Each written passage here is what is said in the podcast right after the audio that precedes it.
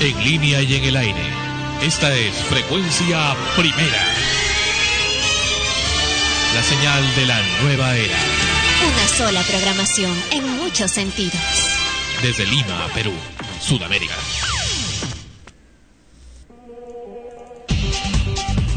Extremos. Llega a ustedes por cortesía de Powerade. Revitalízate de verdad con Powerade, un producto de Coca-Cola Company todoinmuebles.com.pe. Alquila, vende, propiedades con solo un clic. todoinmuebles.com.pe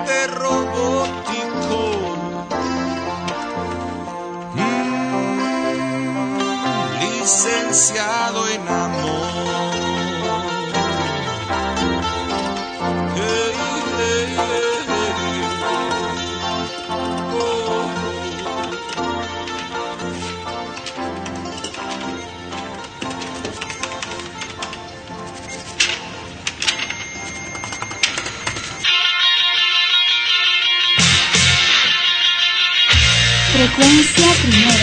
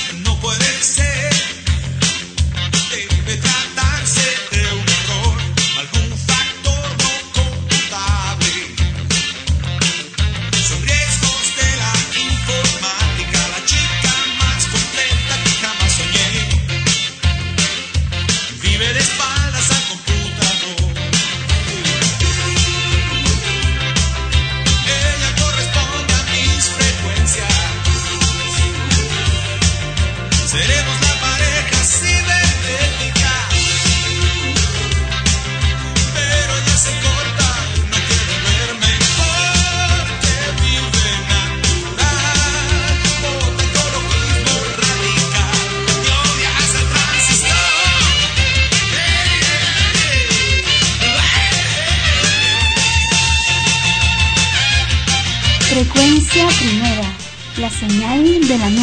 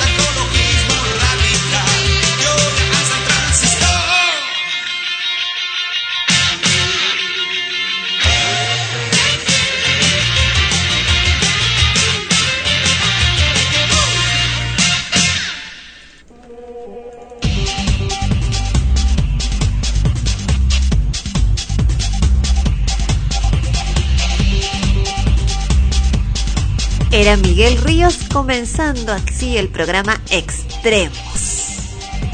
¿Qué tal, Sandro Parodi? Ah,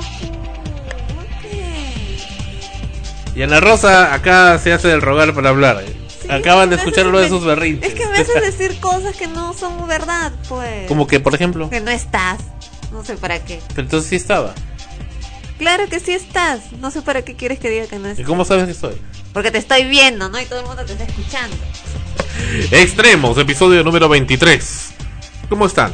Volvemos al aire con ustedes en este episodio donde esperamos compartir con ustedes cosas interesantes que, que puedan ustedes eh, hablar también de este de estos temas que comentamos aquí en el programa su programa favorito Extremos Extremos y ha pasado un año ¿Cuánto tiempo? Un año del terremoto que remeció Ica, Chincha y Lima.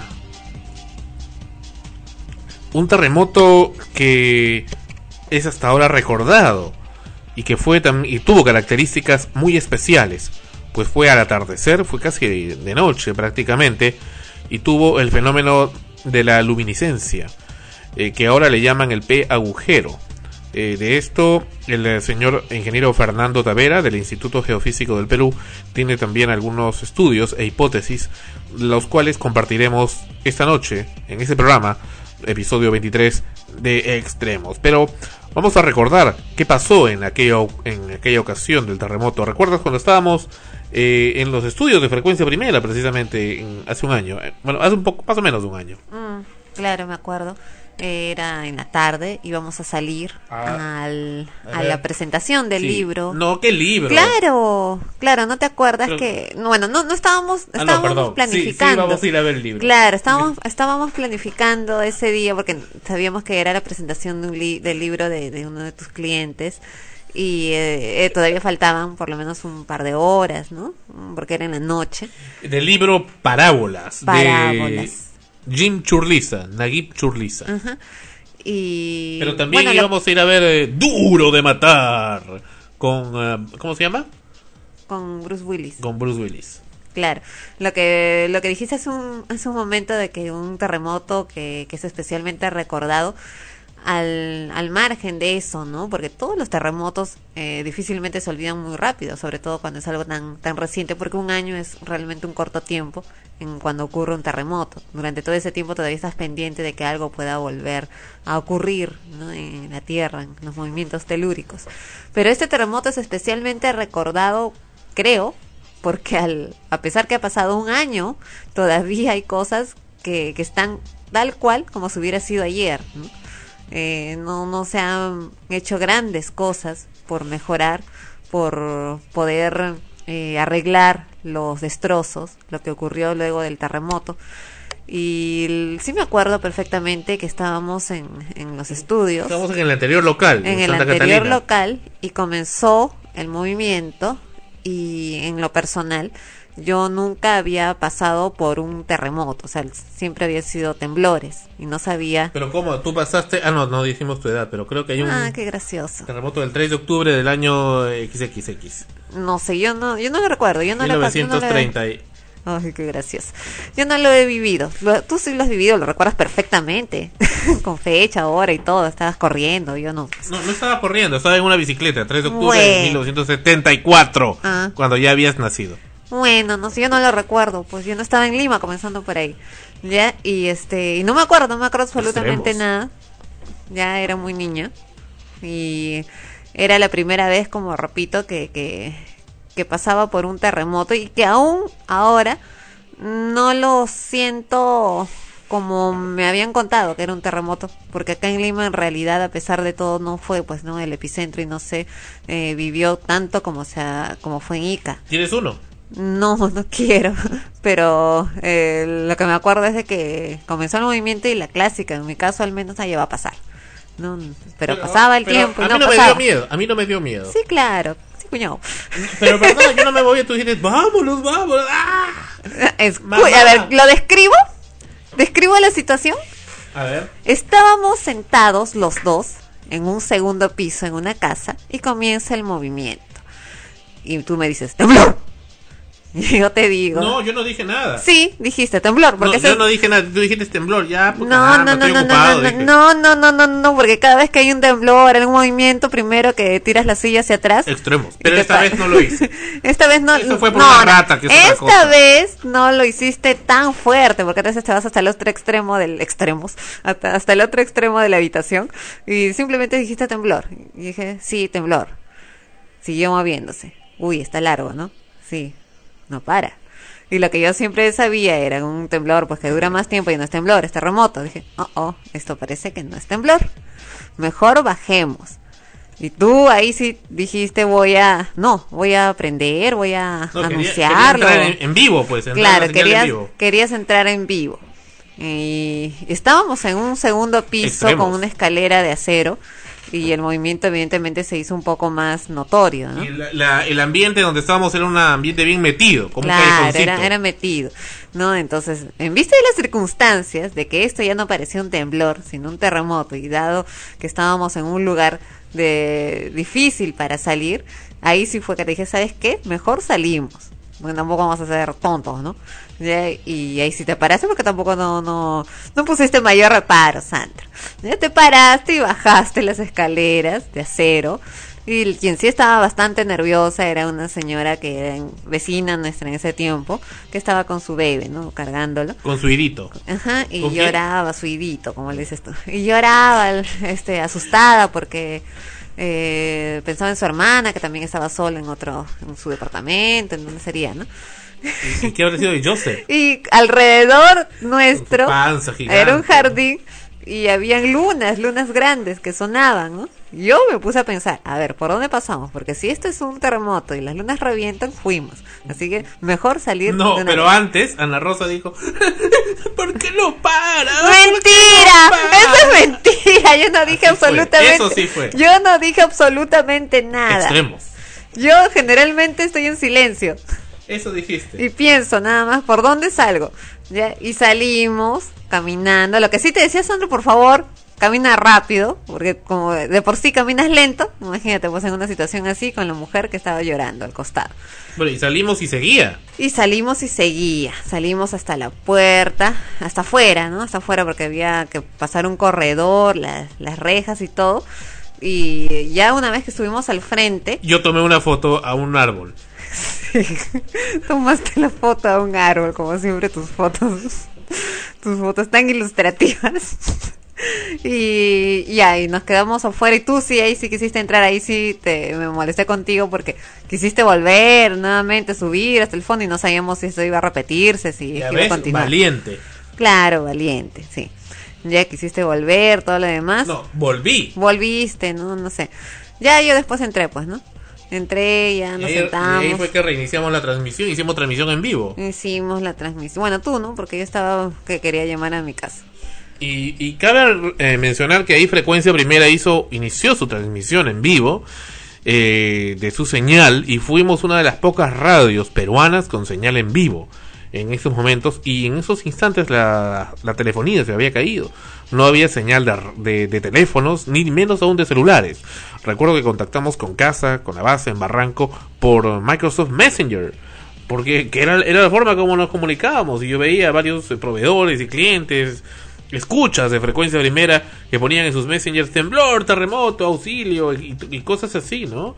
Eh, gente que se era también de ICA, que de repente desaparecía del Messenger y era pues que le estaban cortando la luz o se caían la- los cables con las réplicas, porque comenzaron a ver réplicas. Recuerdo los siguientes días que comenzaba taca, taca, taca, taca, taca, ya era el temblor. Y esa, esa misma noche, inclusive ocurrieron muchos fenómenos, eh, aparte de un berrinche descomunal de Ana Rosa, eh, que, eh, que el- los taxis y los ómnibus no querían llevarnos, comenzaban todo a subir de precio, comenzaban a acaparar cosas, alimentos, eh, muchos establecimientos eh, médicos no atendían. Por ejemplo, la Hospital de la Solidaridad, recuerdo el día siguiente, fui y decían, no, no, no hay atención, no hay atención, y cerraban, todo el mundo se protegía como, como en una guerra. Daba, daba un poco esa, esa sensación. Inclusive fui caminando y estaba en la avenida Canadá con la vía expresa eran ya las, cerca de la medianoche, porque dije voy a continuar la transmisión desde Barranco. Y, y, y ahí vino el tema porque había una señora que estaba preparando anticuchos o cosas ahí y comenzaba, negritos, todos negroides, y, y, y Graides no, negritos. negritud. Estaban y decían, este, sí, va a haber maremoto, va a haber maremoto, yo he visto el agua sale del Callao, sí, sí. Más tarde dicen que el agua va a pasar por la vía expresa, sí, sí, sí.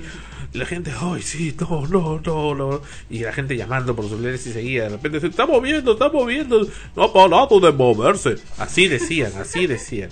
Y todas esas cosas, pero vamos a escuchar qué ocurrió en radio programas aquella tarde de el 15 de agosto de mil, del año 2007, hace un año. Armando. Esta es una huelga en la que los, eh, perdón, Armando, Eduardo.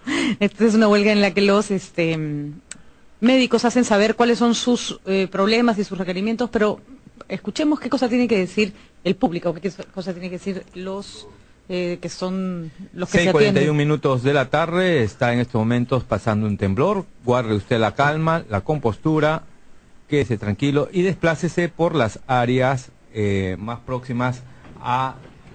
Vamos, salimos del aire. Sí, eh, seguimos aún Escucha, en ¿no? el aire. se. Eh, eh, mantenga la calma, mantenga la calma, amiga, amigo oyente. Estamos eh, pasando un temblor. Sí, sí, el temblor está cada vez más fuerte. Por favor, hay que mantener la calma. Mantenga la calma, mantenga la calma. Continúa Mientras Ana Rosa lloraba. Yo no lloraba. Continúa. Vamos a ver si nuestros reporteros corresponsales, por favor, vamos a seguir llamando. Sigue prolongado. No A ver si vamos despejando, despejando el edificio poco a poco. ¿Perdón? Esa voz que sale no es muy calmada, que digamos, ¿no? Es la de Jesús Miguel Calderón. Sí, pero eh, mantenga la calma, por favor. Dice, no, pero Jesús Miguel Calderón ayudó a una, a la señora que estaba hablando en su momento, era una mujer en- que en ese entonces estaba embarazada y le ayudó a desalojar el, el edificio, aunque el- la cabina de radio programa está en un segundo piso. Continuamos escuchando. Vamos a seguir despejando. A ver, Parece que, que se ya encuentran. está minorando Jesús la intensidad. Vamos a ver. Vamos a ver. Ya. No, ya no sé quién entró al. Messenger ahí. Ya es, es poco a poco parece que está reduciendo la magnitud Bueno, de este sismo. vamos a ver. Vamos a ponernos en contacto con nuestros reporteros y corresponsales en la calle. Ya retornamos en un momento. Eduardo, ya retorno a acompañarte. Claro que sí, Jesús Miguel. Amigos, eh, estamos nosotros en una zona de área sísmica, de manera que este remesón que hoy estamos afrontando, pues es solamente parte de este cuadro eh, geológico en el cual está ubicada la nación.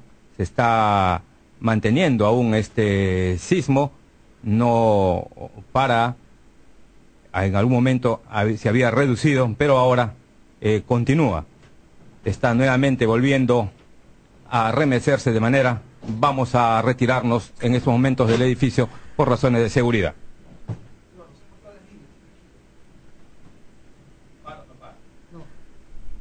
¿Estamos al aire? ¿Estamos al aire? No, no. Yo me quedo acá, ¿ya?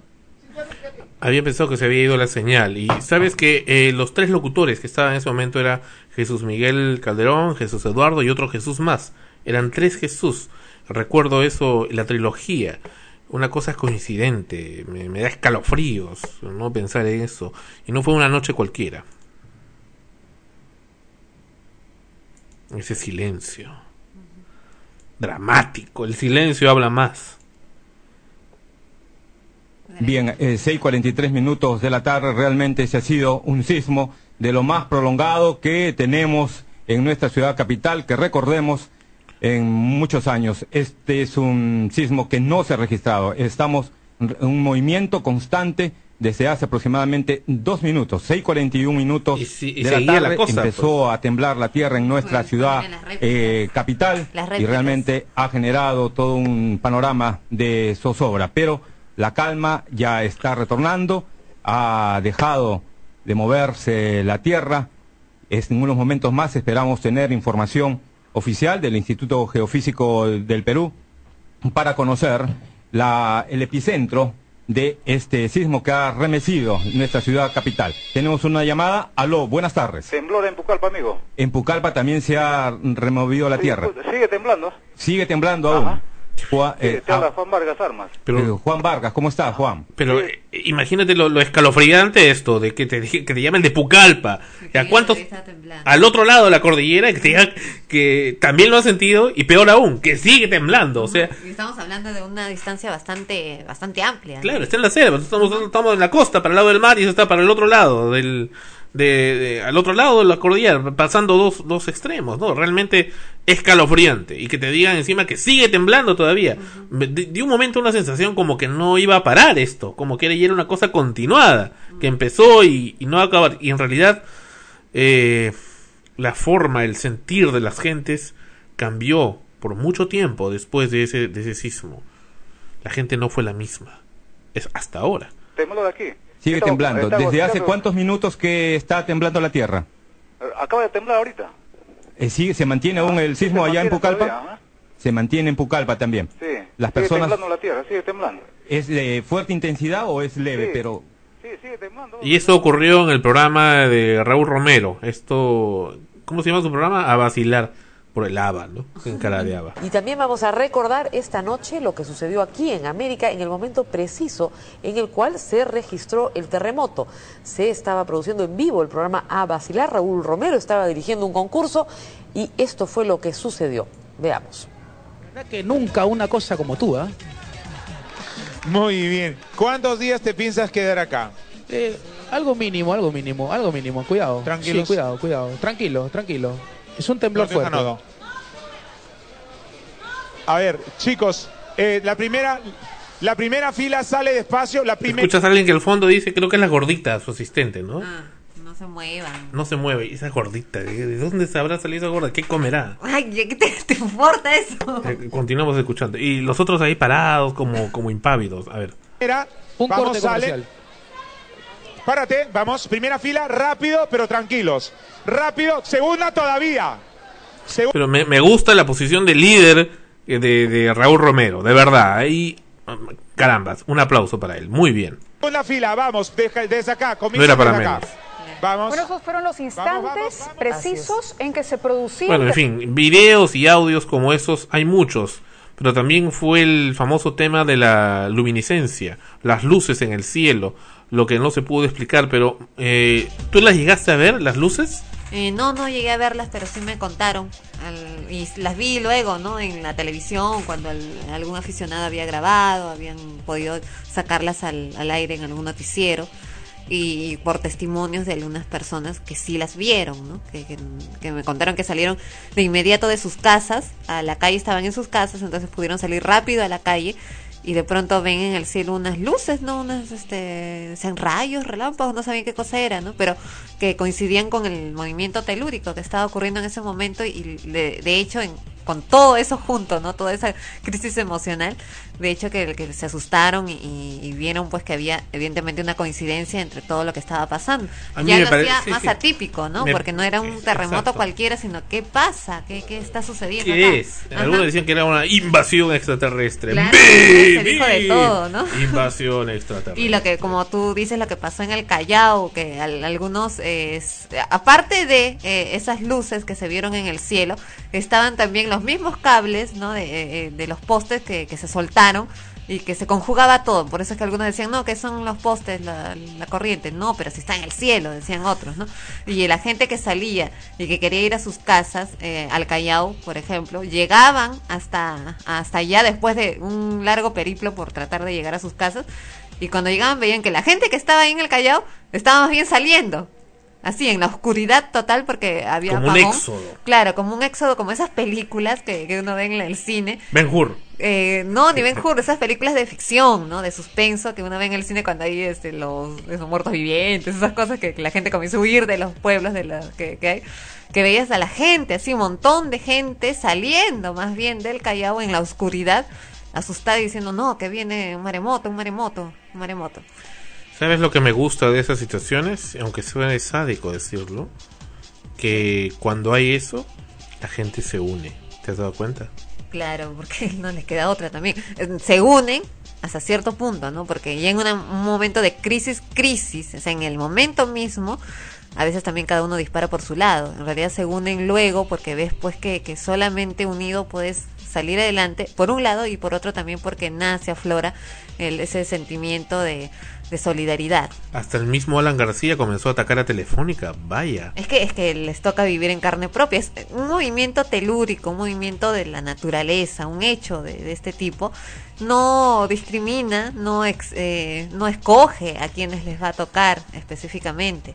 Si sucede acá en el Perú, en Lima, les va a tocar a todos donde te encuentres y en la circunstancia en la que te encuentres. O sea, lo que sea un avión o un helicóptero. Y eso, ¿no? Porque globo. tampoco no sabes qué, qué es lo que puede pasar en el aire. Bueno, en el aire hubiera visto las luminiscencias, lo cual también. Claro, también les habría ah, agarrado ahí mismo, no sabes tampoco esa luz si solamente fue una luz, te- caramba, Una, una luminiscencia. una luminiscencia, pasa corriente. Ya te dije la otra vez que pasaba corriente y no me hiciste caso y me lo entregas todavía, qué malo.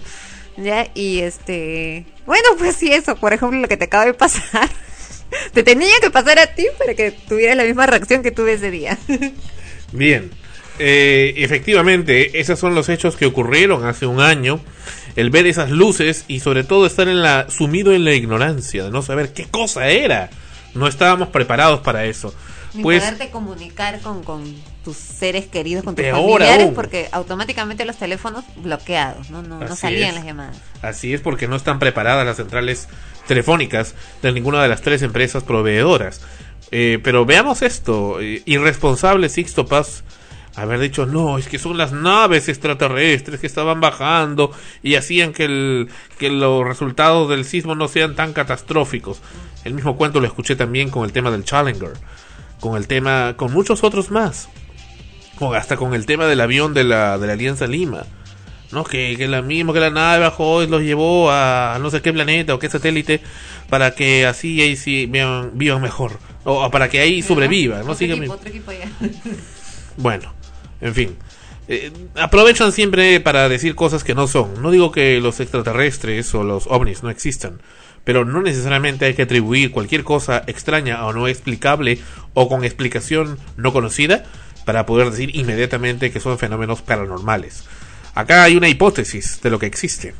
El señor Tavera, que fue uno de los que más habló en este tema, eh, habló que eh, la hipótesis de que se trataba de las luminiscencias, esas luces extrañas, un P agujero. Es la primera vez que lo escuchas, ¿verdad? El P agujero, esta hipótesis, se basa en las propiedades eléctricas de las rocas, las que están llenas de átomos de oxígeno en estados cuasi ionizados, o sea, como iones, enlazados a los silicatos, el silicón de la piedra del centro de la Tierra. Cuando se rompen los enlaces, resultan en un par de agujeros de carga positiva denominado P agujero. Los dos positivos como corriente como sucede en los semiconductores, los que se comportan como cargas eléctricas. Al contrario que los electrones, los agujeros de carga positiva son capaces de desplazarse a través de las rocas cuando son sometidas a grandes presiones. De hecho, se ha visto que en el laboratorio puede recorrer unos cuantos eh, metros, por lo que se piensa que en la naturaleza y con las grandes fuerzas que aparecen en los terremotos podrían recorrer estas luces kilómetros. Durante el terremoto las rocas están sometidas a tal presión o estrés, estrés también en la Tierra, la Tierra también tiene estrés, fíjate, que esos portadores de carga se mueven a través de las rocas ígneas, las rocas del centro de la Tierra, dando lugar a ondas electromagnéticas en el rango de las de radio y de la luz visible, o sea, es una es un electromagnetismo como las ondas de radio, de frecuencia modulada, etcétera, solo que las puedes ver como la aurora boreal. En un terremoto, una nube de estos agujeros de carga positiva es liberada del subsuelo, de las- del suelo aflora, ya lo que surge como un plasma de estado sólido a la atmósfera, o sea, como un gas. Ello origina emisión de luz visible y eh, además infrarroja, ruido electromagnético y perturbaciones en la atmósfera, es cierto. También había un ruido ahí en ese en ese en ese terremoto aparte de las cosas que se estaban moviendo. Y esa es un poco la, la, la hipótesis que da el señor Tavera con un estudio bastante completo, al menos el inicio de un, de un estudio. Dice, las luces ocurren antes, durante y después del terremoto con colores blancos y o coloreados, azul o rojizo, generalmente débiles, pero son a veces más brillantes que la luna. En general toman varias formas como globos, vendas, rayos, hojas, nubes y tienden a salir del interior de la Tierra por el mar. Esas luces pueden oscilar o brillar constantemente. La emisión de la luz del interior de la Tierra tiene a veces forma de llamas y de fuego. Pueden ser tan breves como el relámpago o brillar intensamente unos minutos. Eh, y él también acá hace una una historia interesante. Dice, el fenómeno luminoso asociado a un terremoto ocurrió hace más de eh, en los años, hace 300 años antes de nuestra era, en la época de los griegos. Los griegos le llamaban las grandes columnas de fuego, el cual eh, solo fue reconocido por la comunidad científica cuando fue capturado en fotografías durante en una secuencia eh, de los terremotos ocurridos en Matsushiro, en Japón, en los años 1965 y 1967. Sin embargo, a la fecha no existe una explicación satisfactoria, para conocer el origen de esas luces. Y por ahí va el asunto, ¿qué te parece? Sí, definitivamente tiene que haber una explicación científica para poder eh, emitir un juicio, ¿no? O sea, si alguien sale a decir algo acerca de lo que pueden haber sido estas luces, tiene que haber un estudio previo a algo que nos indique que lo que están diciendo puede ser real y, y, y normal, ¿no? En este caso, digamos pues que ya uno se tranquiliza un poco porque, un poco por un lado porque tampoco es agradable, ¿no? Ver estos efectos, pero que, que sepas de que es algo que tiene una explicación que dentro de lo que estaba ocurriendo era una reacción normal de la Tierra en ese instante que como No te muy repito, conocida. claro, no muy conocida, que no deja de ser eh, desagradable, que te puede causar temor, pero que por lo menos sabes que es y no pues que están viniendo extraterrestres o que el mundo se va a acabar, que se está destruyendo, están cayendo rayos petardos y no sé, ¿no? Uno no sabe lo que, cómo puede comportarse la Tierra. En realidad la Tierra es impredecible. Uno cree a veces saberlo todo. Por ejemplo, hay quienes dicen que existen monstruos en el agua, en el mar, entre el Atlántico, en, en el Océano Atlántico. Son los famosos monstruos que hablaban pues las carabelas de Colón y los eh, españoles, los descubridores.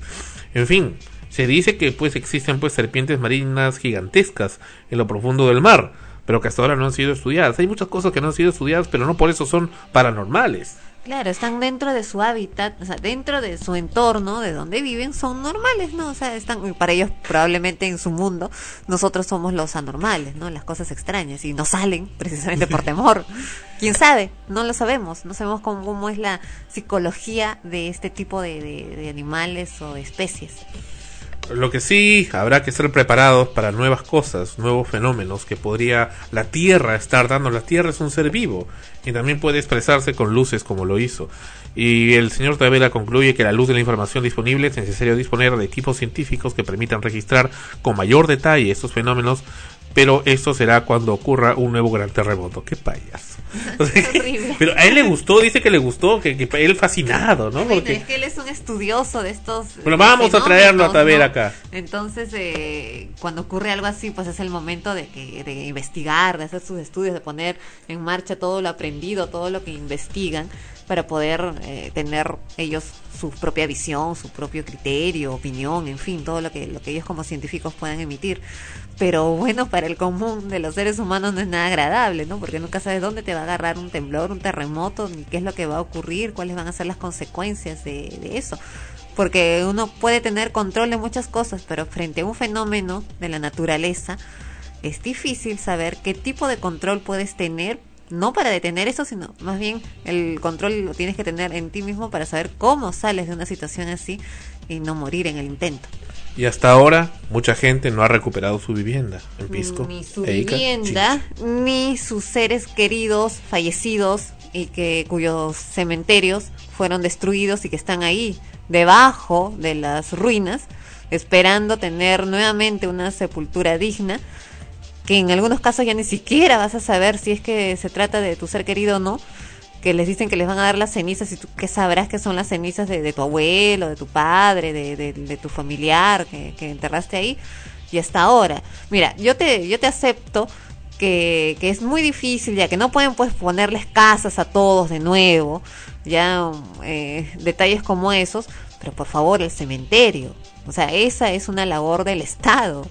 ¿No? De reconstruir eso, sacar las piedras, los escombros y rescatar ahí los cuerpos que están enterrados abajo. Y ni qué decir de, de cuántos cuerpos estuvieron a la intemperie por muchos días. Por ejemplo, ¿no? O sea, esas son cosas que realmente, realmente preocupan que a un año de ocurrido el sismo hasta ahora no se lleguen a solucionar, habiendo habido además tantas donaciones, tanto dinero que ha llegado del extranjero, aparte del que se ha juntado y que a veces todavía se sigue juntando acá, porque vas a comprar y te dicen, no quiere donar para los damnificados, imagínate ya, 10 años después vamos a seguir donando. O sea, y, Y los víveres, ¿no? y que se no los- pasa nada. Que muchos, este, gente de municipalidades se los tiraba. Sí, sea, el colmo, pues, el colmo. Pero el colmo más aún que no haya alguien o una entidad o que, que pueda supervisar esto y que lo haga con celeridad. O sea, hay mucha burocracia. Hasta en eso hay una excesiva burocracia. Dicen que para poder llegar hasta allá y ver lo de las viviendas y empadronar a todo el mundo es difícil. Ya, se entiende eso. Pero por eso te digo, eso se entiende, pero por favor, levantar las piedras, los escombros en un cementerio, eso también necesitan empadronar a los muertitos que están abajo. Vamos a regresar con extremos. Este es Danger Zone. Zona peligrosa. De la película Top Gun. Regresamos en extremos. En frecuencia primera.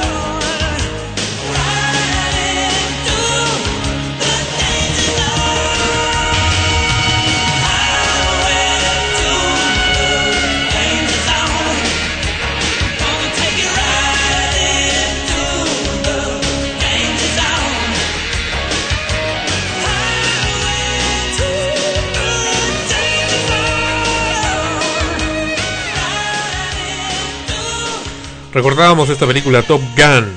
Donde. ¿Quién actuó ahí en Top Gun? En Tom Cruise. Tom Cruise. Fue una fue la película donde más se hizo conocido. Este, Claro, a partir de ahí eh, fue su primera película, ¿no? La que lo lanzó a la fama, lo hizo popular, más que todo. ¿no? Ya luego vendrían las, las películas donde tendría personajes de mayor fuerza, mayor carácter interpretativo. Y ahora que se ha metido a la. ¿Cómo se llama? Cienciología. A la cienciología. Es bastante bajito, ¿no? Es, es muy bajo. Sí, es. es- No te sí. burles. No, no, no digo, no, es un- motivo, no es motivo de burla. y- Precisamente el, lo que a lo que voy es que siendo físicamente para el estereotipo de lo que es un galán hollywoodense, un hombre de, de no muy altas medidas, ¿no? Eh, sea todo un gran actor considerado en Hollywood, ya habiendo hecho personajes realmente muy muy interesantes y lo sigue haciendo y sigue trabajando en ello. Tiene una gran fama. ¿Cuánto mide? Eh, exactamente no sé, pero lo que recuerdo es de que una de las entregas del Oscar y todo eso, Bruno Pinasco, que ya sabemos todos acá en el Perú que no es muy alto que digamos, lo entrevista, lo entrevista en el camino, ¿no? En, cuando está pasando por la alfombra roja y se paran juntos y el mismo Bruno Pinasco dijo, es más bajo que yo. O sea, imagínate. Y su esposa pues le lleva dos cabezas, creo, ¿no? Porque es bastante, ella más bien es bastante alta, ¿no? Sus esposas en general han sido bastante más altas que él. My God. Sus esposas. Y oye, y, y qué envidia. Y él tiene la cienciología, la ha metido a, a Juliette Lewis, ¿no? ¿Cómo ha hecho este hombre? Sé, pues Ana Dara, te quieres meter a la cienciología, seguro. No, no, no. ya son cosas, pues, de principios de cada uno, ¿no? Si van con ellos, si, si van de acuerdo a lo, a lo que quieren, a lo que buscan, cada uno es libre de elegir lo que quiere, ¿no? Ya vamos a hablar de Juliette Lewis luego. Habla, pues, de ella. ¿Por qué? ¿No quieres hablar, pues, de ella? No, habla, pues. No quieres, ¿no? No, sino que Es simplemente en, en Strange Days. mm, no me llama la atención. Pero sabes que Por la película que me dices, no... no y actúa en otras también. Pero no la recuerdo. ¿No lo recuerdas? No, Será bueno que lo recuerdes. será. Vamos a. De de quien sí recordamos es de Jennifer. ¿De quién nos estamos refiriendo? Jennifer no es la canción. No, no es Jennifer López. Tampoco es la canción de Faed Mitre. Sino es una voz. Una voz que encontramos en el fantasmal espectro electromagnético de la radio. Recordemos lo que ocurrió hace unas horas. Aquí, en frecuencia primera.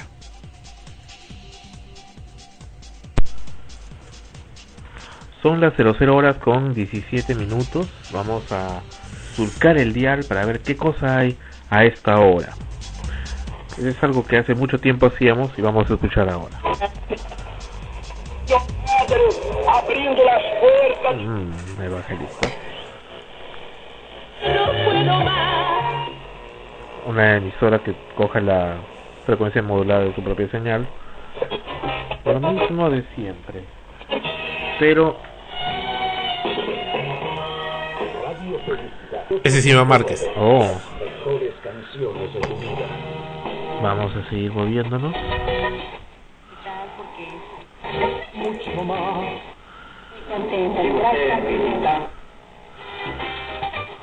Música del amor. Si usted quiere participar con nosotros, háganos llegar sus cartas a esta prestigiosa emisora a través del programa Trío de Ídolos, bajo un nombre, un signo, un seudónimo o sus iniciales, y complaceremos sus saludos, sus versos o sus poemas para poder acercarle al amor de su vida. Charlie Sa con su tema Sentimientos.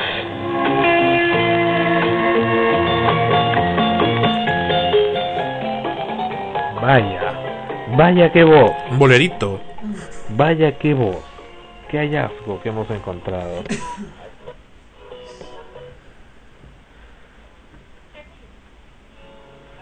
Y de verdad que no se comparan. Nos vamos al dial de FM. De verdad Y que no se compara. encontramos Escucha, escucha. algo similar. No hay nadie. Como que esta voz estuviera sola en el dial. Vamos a ver- irnos hasta el otro extremo del dial. Gracias por llamar. Gracias por llamar. No va a comparar esa voz, está horrible. Tengo que decirte y tengo que decirte que él está con las dos. Lamentablemente, Qué fea voz. entregan un panorama de la cantidad de quejas. Es una voz periodística. Lucho Barrios cantó en Francia, cantaba en Y se acabó. Y efectivamente no hay nada. No hay nada. Me hace. Yo recuerdo por eso es que Amanecemos Contigo tenía sintonía, porque la gente pasaba en el dial antes, no escuchaba nada y de repente aparece algo que le llama la atención. Algo que sale fuera de la monotonía y de lo mismo desde siempre. La dejadez de la gente. Es que poca gente se preocupa realmente por el prójimo. Por eso que me, me llama la atención la voz de esta, de esta niña, esta chiquita Jennifer. Sí, pues como, como te digo, estamos en el mundo de los debería, deberíamos haber estado acá, deberían de poner esto, deberían, deberían, pero nunca se ejecuta, ¿no?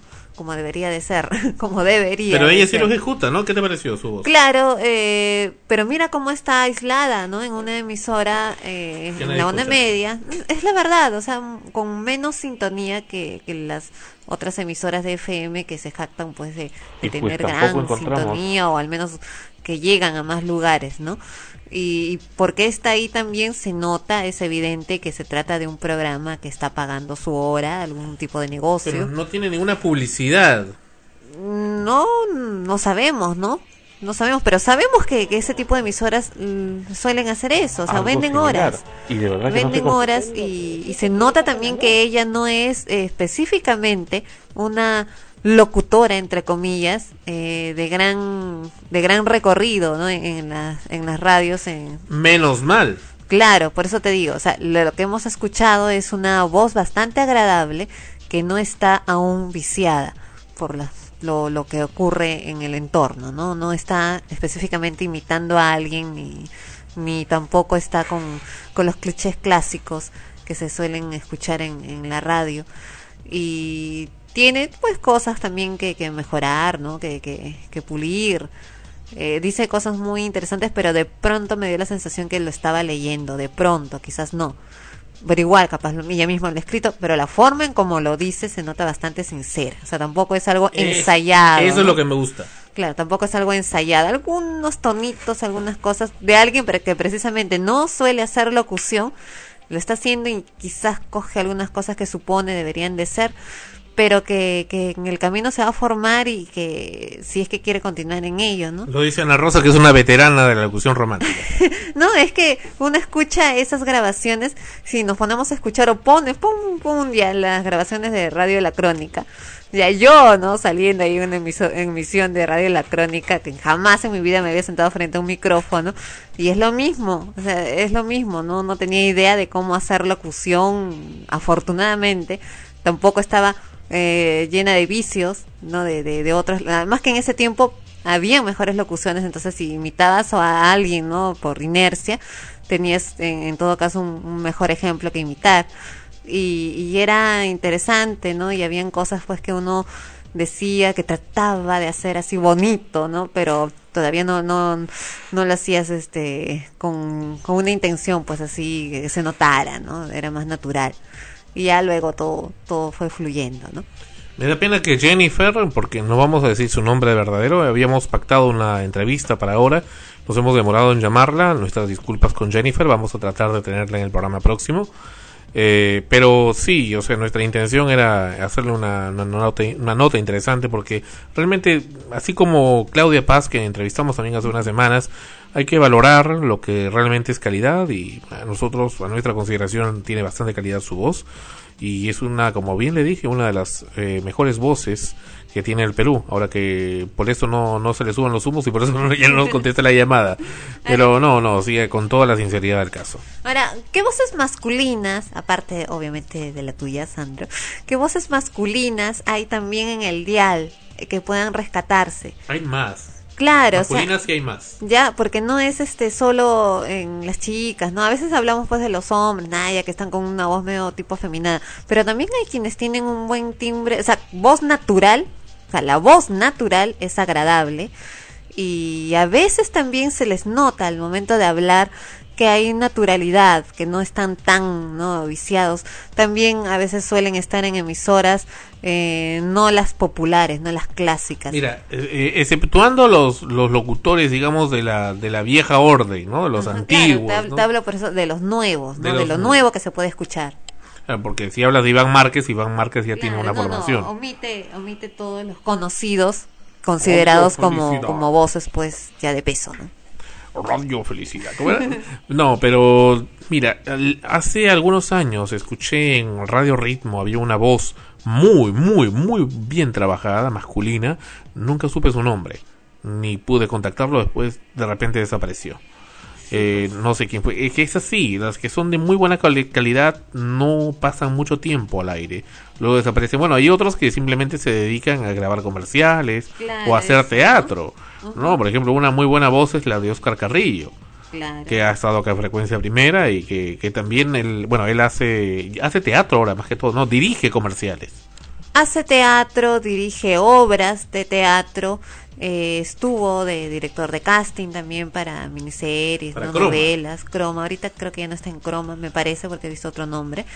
Y, y hace locuciones, locuciones comerciales. Muchos de los actores hacen locuciones comerciales tanto para aquí en el Perú, ¿no? Como para el extranjero, sobre todo para el extranjero les- es mucho más rentable. Hacen grabaciones de ese tipo porque tienen una voz bastante agradable, ¿no?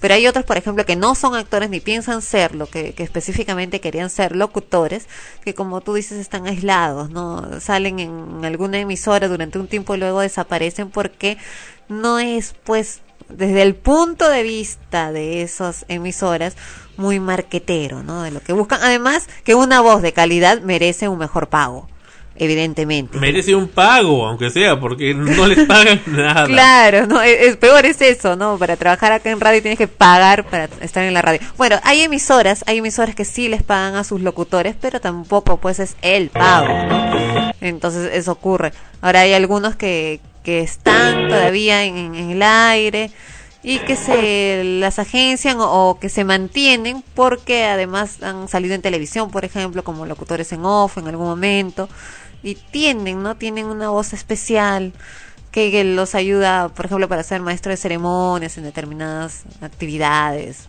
públicas.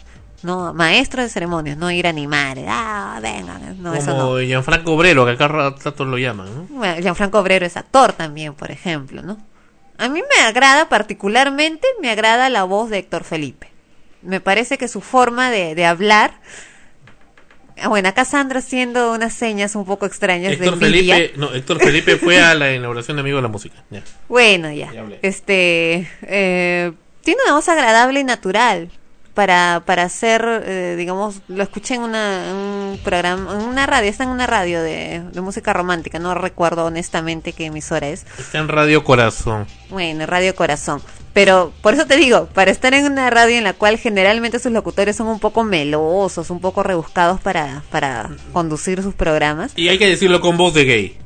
No sé, no, tampoco así. No, ¿ah? él no, él no, él no, otros. Por eso te digo, tampoco así. He escuchado a otros, ¿ya?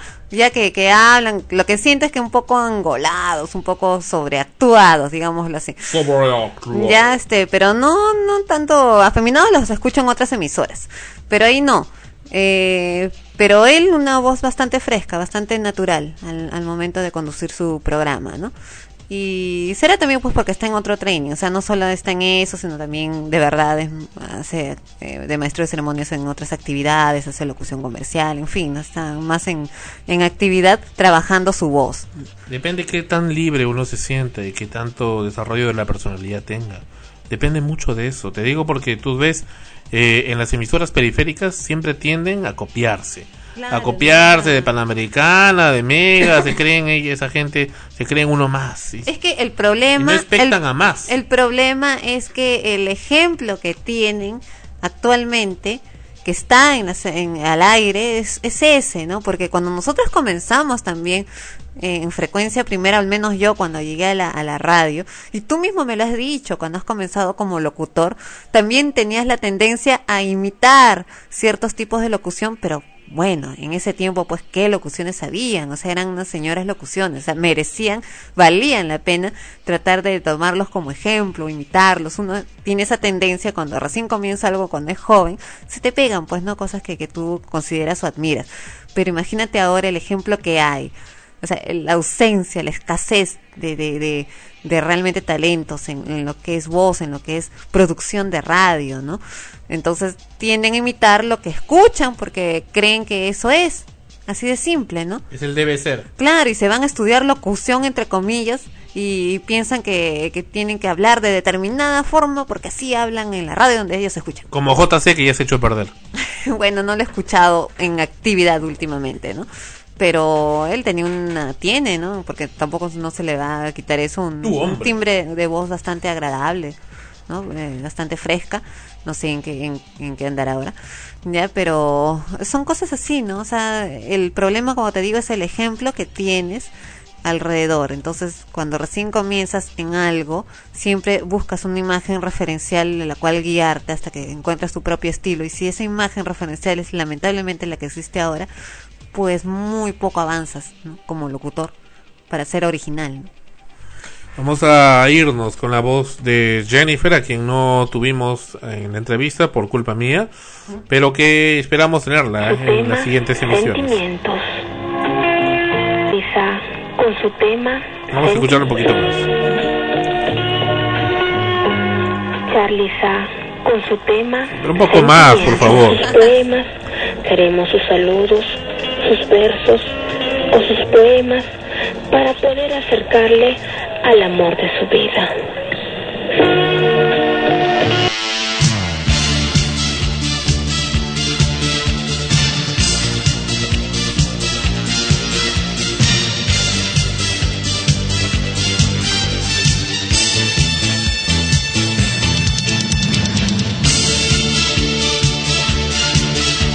Frecuencia primera, de la nueva.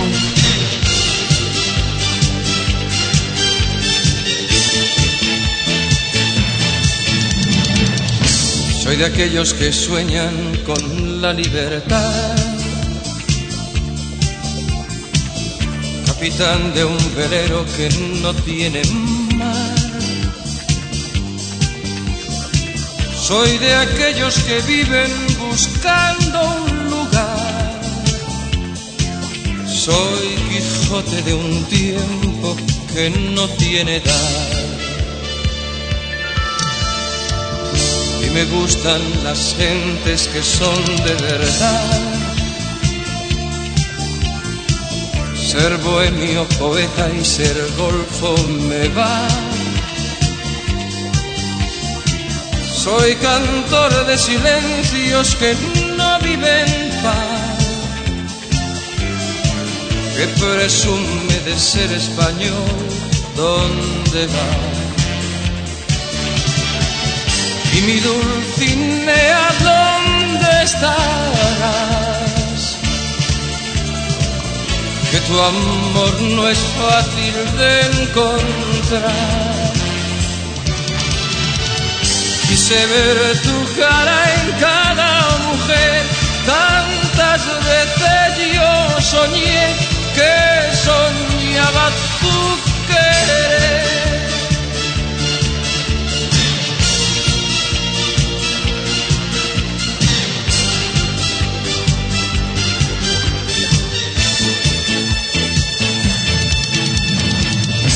Soy feliz con un vino y un trozo de pan.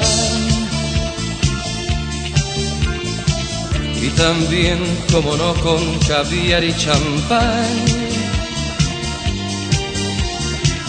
Soy aquel vagabundo que no vive en paz.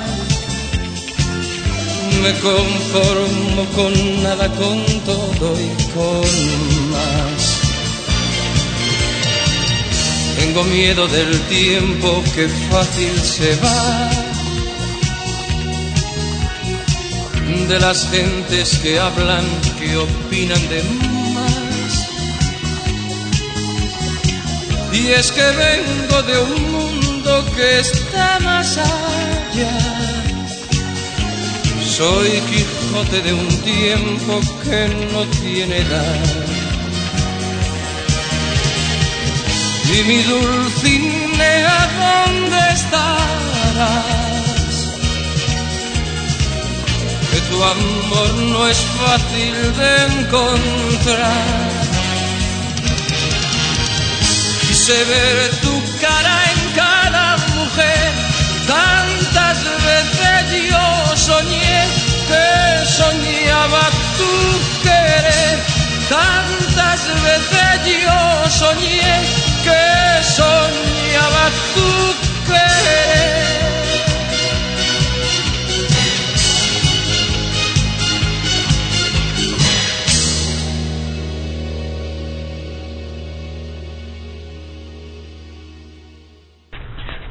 Frecuencia primera del programa Extremo, Sandro Parodi con ustedes.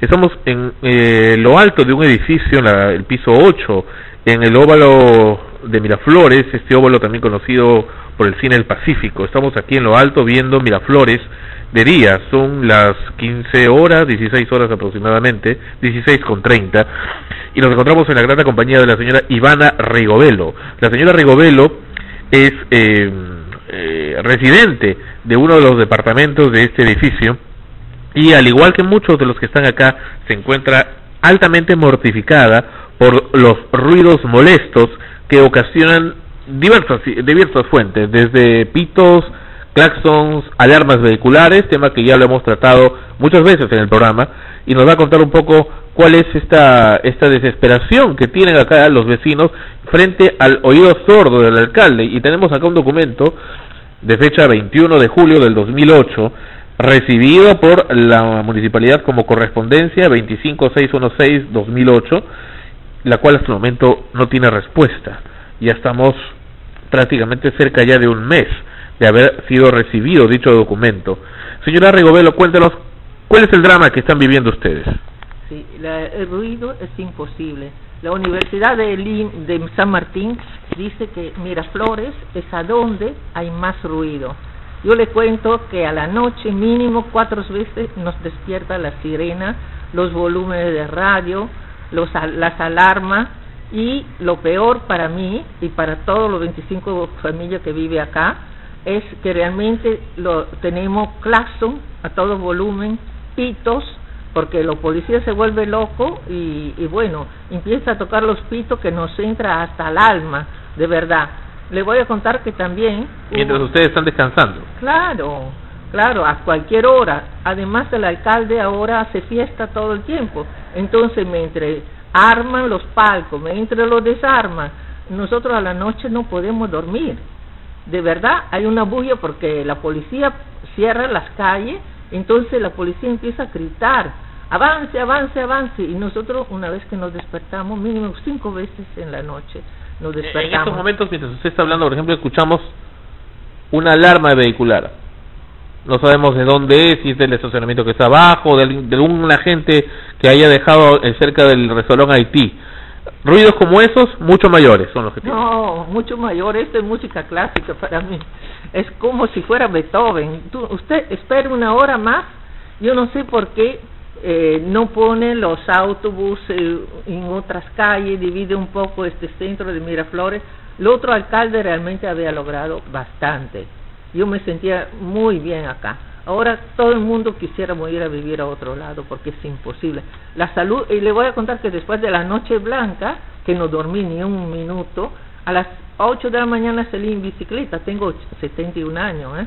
para despejarme, pero estaba tan atolondrada que me caí y me rompí una pierna. Y esto se lo debo a ruido. Y esa es la consecuencia del, del estrés, del ruido molesto. Pues a ustedes, ¿qué les va a quedar entonces? Irse a dormir, eh, alquilar una, eh, llevar sus camas a las salas del Cine del Pacífico, que está abajo, que es acústico. Sí, si me deja, sí, yo iría a la sala, o si, o no lo sé, de vez en cuando tendré que salir de, de Lima porque realmente siento que mis nervios y mi estado, aparte que en este edificio hay persona paralizada, un gerente de un banco que está paralizado años. Yo al final me puedo ir al cine cuando quiero estar un poco sin ruido. Aunque pero- a veces hay gente que habla también durante la película y molesta. también. Pero entonces, pero esta gente paralizada, acá hay gente de 85 años, de 80, de 70, un poco de conciencia. En la municipalidad, el alcalde ha tomado eh, pre- preocupación por ustedes para hacerles al- aunque sea una evaluación del estado de salud en que se encuentran producto del ruido, Jamás, jamás. El alcalde no, no da cara para nada. ni la defensoría ni la fiscalía. Nada. Y cuando yo de noche llamo por el ruido, me dice, ah, los pitos, tiene que ir a la policía. Estoy preparando... Policía municipal. Sí, tengo que ir a la PIP también. Pa- porque eh, realmente los pitos son otras cosas. Pero le, le advierto que cuando usted vaya le van a decir que vaya a juez de paz en la comisaría. Ah, bueno, ya iré después de paz. Pero yo digo que el peruano es educable, así como le han puesto la correa, que todo el mundo va con su correa, que le enseñe como cuando yo llegué de Italia, se tocaba el claxon con la mano, no había claxon. Entonces, ¿por qué tenemos que estar en tanta bulla? Abran los ojos. ¿Y usted qué opina de esas alarmas, las la- alarmas vehiculares que también suenan? Es exagerada. Ahora, Y, y- no- e inútiles. yo creo que tanto si quiere robarse la ropa igual, ¿no? Eh, Pero, pero ¿quién, eh, se supone que la alarma es para que uno diga, oye, están robando el carro, pero si suena por las puras, permanentemente, y yo he estado acá en la zona, eh, tenemos clientes acá de frecuencia primera y hemos visto cómo, eh, y escuchado cómo alarmas suenan por horas, por horas, Sí, no, no. y, eh, y eh, taladran el oído, y, el, y lo peor, el sistema nervioso. Sí, el sistema nervioso. Además, yo sé, yo he hablado con, con Haití, he hablado con la tiendecita blanca, esto ya se ha vuelto Camaná, ya no es la zona un poco refinada. No sé, este alcalde que está pensando, que esto, meter tanta cholilandia porque ya se acostumbra a venir de los cerros a las fiestas y así lo tenemos todas las noches. ¿Qué es lo que qué quisieran ustedes? ¿Que simplemente sea una zona peatonal? ¿Cómo, ¿Qué es lo que ustedes quisieran? Porque también hay cosas que no son posibles. Siempre la avenida Larco y Diagonal ha sido zona congestionada. Siempre han habido vehículos y eso no es nuevo. Sí, pero se puede, los autobús se puede pasar en la vía express, se puede pasar un poco en otras calles, ¿no? Eh, a las paralelas y dejar un poquito más tranquilo. Ahora, el otro alcalde estaba para poner toda, bueno, esto sería un lujo, ¿no? Toda la arco peatonal. Y creo que el turista, que es lo que quiere, estaría muy feliz de tener una cosa así. Pero ya sería un lujo. Pero alguito que, que trate. Pero también congestionarían las otras vías. Ah, bueno, pero también nos dejaría un poco de descanso. Pero eh, yo creo que simplemente con indicar que, que no hagan ruido, poner este, prohibiciones, sanciones de ruidos molestos, que no toquen pitos, claxons, que no dejen este, las alarmas y bueno, coactivas en todo caso, llevándose los vehículos, que es lo que la norma dice, que es lo que la ley, la 015 de la Municipalidad de Lima dice, pero la desoyen, entonces asunto solucionado. Por ejemplo, volvemos, seguimos escuchando un vehículo que no sabemos dónde está con una alarma de ruido molesto. Ahí suena. Y dice que usted que es lo de menos, que es el menos. No, eso no es nada. Espera una hora. Los autobuses realmente hay que pasarlo un poco en otras calles. No puede, no sabe, espere usted una hora más y va a ver la locura que es. Y acá hay otro vehículo más que ha comenzado también a sonar. Y bueno, y se calma. Y lo extraño es que, que venga de usted, porque según nos cuenta, usted también es eh, conocedor y especialista en lo que es relajación y técnicas. Sí, mi trabajo es curaciones. Y usted, Entonces, ve- claro, usted no debería en todo caso este, este, decir eso, más bien debería dar la solución. ¿Y usted, cómo es eso? Sí, justamente la solución, primero soy la primera a estar afectada, la solución es vivir en un sitio un poquito más tranquilo. Yo creo que si acá tenemos la ayuda del alcalde y de la policía para bajar estos ruidos y, y poner un poco el tráfico en otra calle, yo creo que podríamos volver a vivir ¿Ustedes tranquilamente. creen que lo va a hacer? ¿Ah? Habría que forzarlo a hacerlo.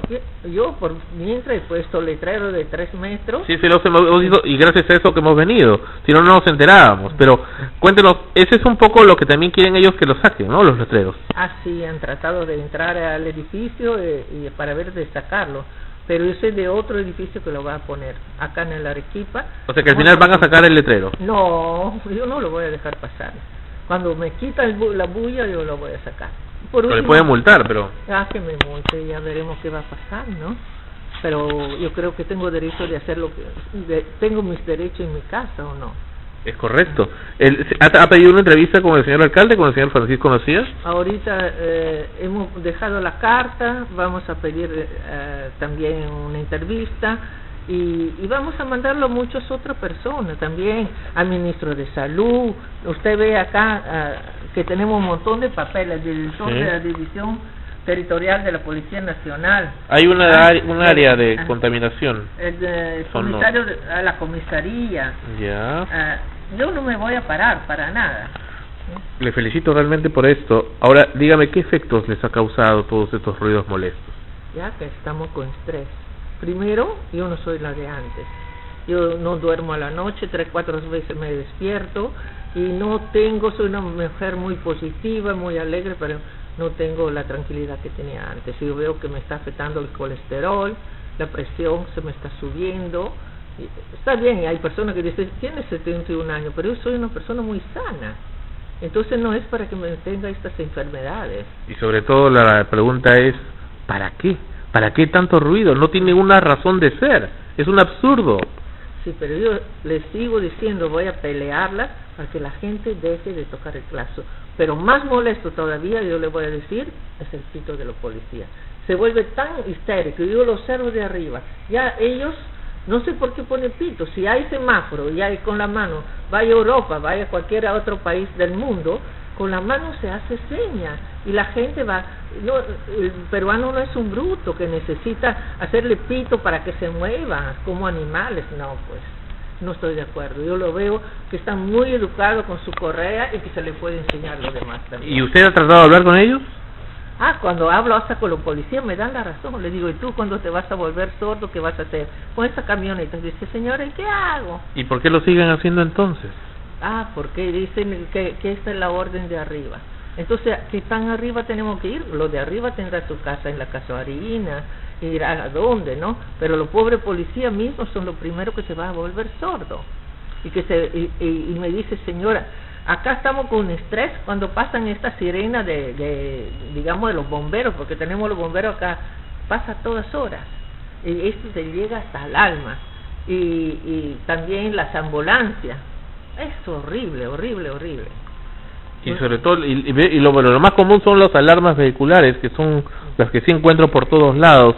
Y bueno, lo, siempre pasan las ambulancias y los bomberos. Cada ratito. Suerte. Usted tiene suerte que en este momento. No, pero sí he pasando. escuchado, he escuchado No, ya no. esas alarmas más que suficientes. Yo le voy a invitar algo para que se quede, para que un poco de esto, porque de verdad yo tengo vidrio el doble de grueso de lo normal. Ya. O si pudiera abrir la ventana, pero es lo mejor. Sí, pero espere, se va a quedar un rato usted. Ah, ya. Empezamos a escuchar las alarmas. Muy bien. Se han callado porque hemos venido. Muy raro, muy raro. Entonces va a tener que ir seguido. Sí, no, No, no, pero es, es, es también eh, Una común. vez que pasa una de estas ambulancias o los bomberos, los bomberos son, creo que los bomberos están aquí cerca. Ya. Por esto, por favor, déjalo pasar por otra calle. Pero me dice que en las calles paralelas igualito están así medio histéricos todos. Y, y entonces hablando con los policías me dice, de noche no es necesario poner sirena tan fuerte, podría nada más que poner su luces porque tanto está todo vacío. Ajá. Pero eso no lo hace. Es forma de la educación de la gente. Pero Es, es- es el mismo caso de, la- de las alarmas vehiculares, que es una cosa más común que se ve lamentablemente cada día más. O sea, son cosas que no tienen sentido y que la gente comienza a hacer y que perjudica a otros. Sí, pero ¿usted cree que la gente va a quitar su alarma? Yo veo más fácil quitar, educarlo en el sentido de la multa, ¿no? Si, si es que tiene claro.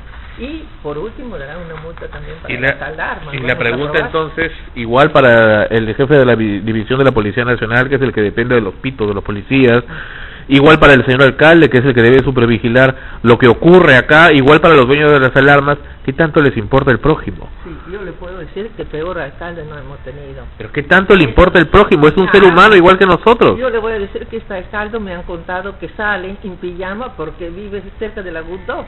Y cuando entra la sirena de, de, de la ambulancia, él baja para gritar porque lo despierta. Entonces, ¿por qué no ve por nosotros también? Ya todo se sabe en Lima, usted sabe que todos lo sabemos. Entonces, ¿qué hago? Yo hablo con estas camionetas de policía, con la policía, son muy amables. Dice, señora, ¿qué podemos hacer? Yo digo, deja de, de este tipo, ah, que la gente no se mueve, mentira. Pero dejar a él, pero no es el único, y, luego le dirán, tienes que hacerlo. No, yo miro de arriba y no es necesario el pito. Cuando empieza, Y ese pito ya se le queda grabado a usted en su cabeza. en la cabeza. Aun cuando no lo escuche, lo sigue escuchando. No, ya, ya, ya estoy con miedo de volver a escucharlo porque adentro de un ratito va a empezar la cosa. Va por horas, ¿no? ¿Desde cuándo está agudo el problema? Agudo desde que ha empezado toda esta fiesta, que el alcalde está, bueno, a- están haciendo calles nuevas, entonces está bien, la Arequipa estaba paralizada, entonces la gente se vuelve loca. Tenemos saga, que la gente cuando tiene que pasar, lo único se pone con pito pe, y, y- y no sabe dónde ir con, con el carro. Bueno, ya escuchamos el pito del policía hace un rato, ¿no?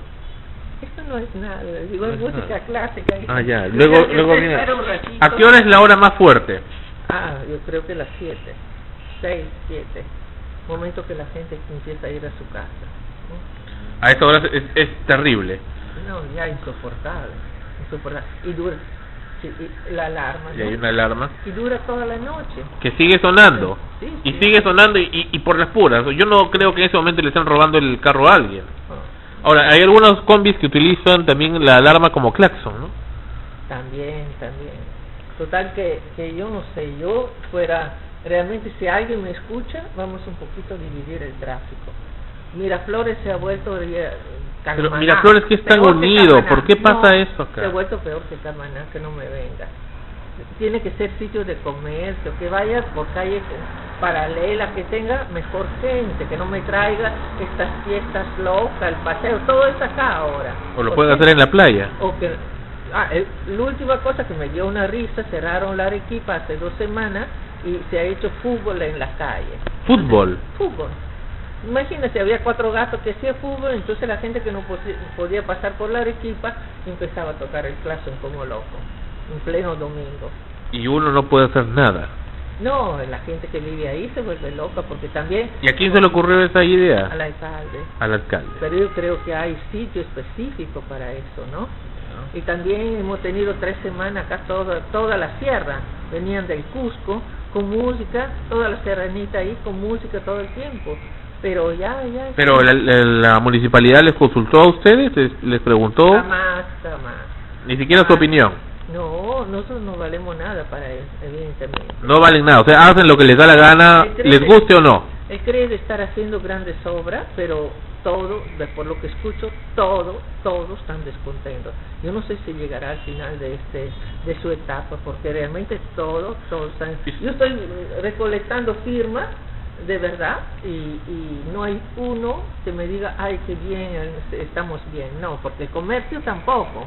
Mientras trae la gente de la tierra o de San Juan de Miraflores o de Lurigancho, pa- esta gente no te compra acá. Entonces los negocios también se caen, ¿no? Irá a la cachina, no sé qué, al hueco, no sé dónde van a comprar. Usted que conoce también el tema de relajación, ¿cuáles son las consecuencias de, del estrés sonoro? ¿Qué pasa en la persona? ¿Cuáles son las etapas? Ya, tenemos puntos de energía que nosotros le llamamos chakras. Así es. Ya. Cuando hay este ruido, ya estos chakras no funcionan. Cada uno da un color y hace un campo magnético alrededor del cuerpo. Pero este campo magnético yo lo mido con un cristal y ya cuando está mal, cuando hay ruido, este campo magnético se rompe. Y usted se vuelve una, como una llanta que pierde, que pierde aire. Y la parte más delicada de su cuerpo se va a enfermar a uno. Su parte puede ser la tiroide, otro puede ser la barriga, eh, eh, o le- dolores de cabeza. Se va somatizando. Ya, ahora, yo estoy enseñando también, eh, al final hago mi meditación, pero acá no es fácil hacer meditación con ruido. Y puedo abrirme los chakras solo y lo hago a otra gente, pero lo demás no sabe esto y termina enfermándose. Y, y a pesar de todo eso, usted también se ha enfermado. Estoy un Porque poco- debería estoy- estar medio inmune, ¿no? No, imposible, imposible. Yo, yo estoy sujeta a lo que, que se respira, a lo que se escucha. Cuando cinco veces en la noche pasa la sirena y te despierta, ni un santo puede quedar ahí durmiendo, ¿no? Ah, ah, y yo no quiero llegar a tomar pastillas, porque la pastilla descompone el organismo. La solución sería to- tomarse una bomba para dormir, yo no sé, ¿no? Y hasta esos extremos están llegando. Hay, la, la presidenta lo está haciendo, toma pastillas. Hay muchísima gente acá que toma su pastilla para poder dormir algunas horas en la noche. ¿Le parece justo eso? O del día cuando ya pasó la noche y no pudieron dormir. Sí, sí, también. Toma su pastilla. Me dio hasta el nombre, yo lo he escrito, pero hasta ahora no he ido a comprarlo. Pero recién Pero ya no tarda. Recién está empezando. Ah, ya empezó a sonar más, ¿no? Pero no es nada eso. Eso está empezando la música. No, recién empieza. Sí, espérate un poquito más. Eso, dentro de un ratito va a escuchar. Y así empieza uno, otro. No, no, no, este clase todo el tiempo.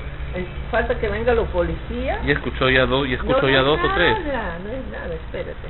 O sea, ustedes no se, no se, no están en desacuerdo con que, bueno, haya comercio, que haya actividades en el parque, Está lindo eso.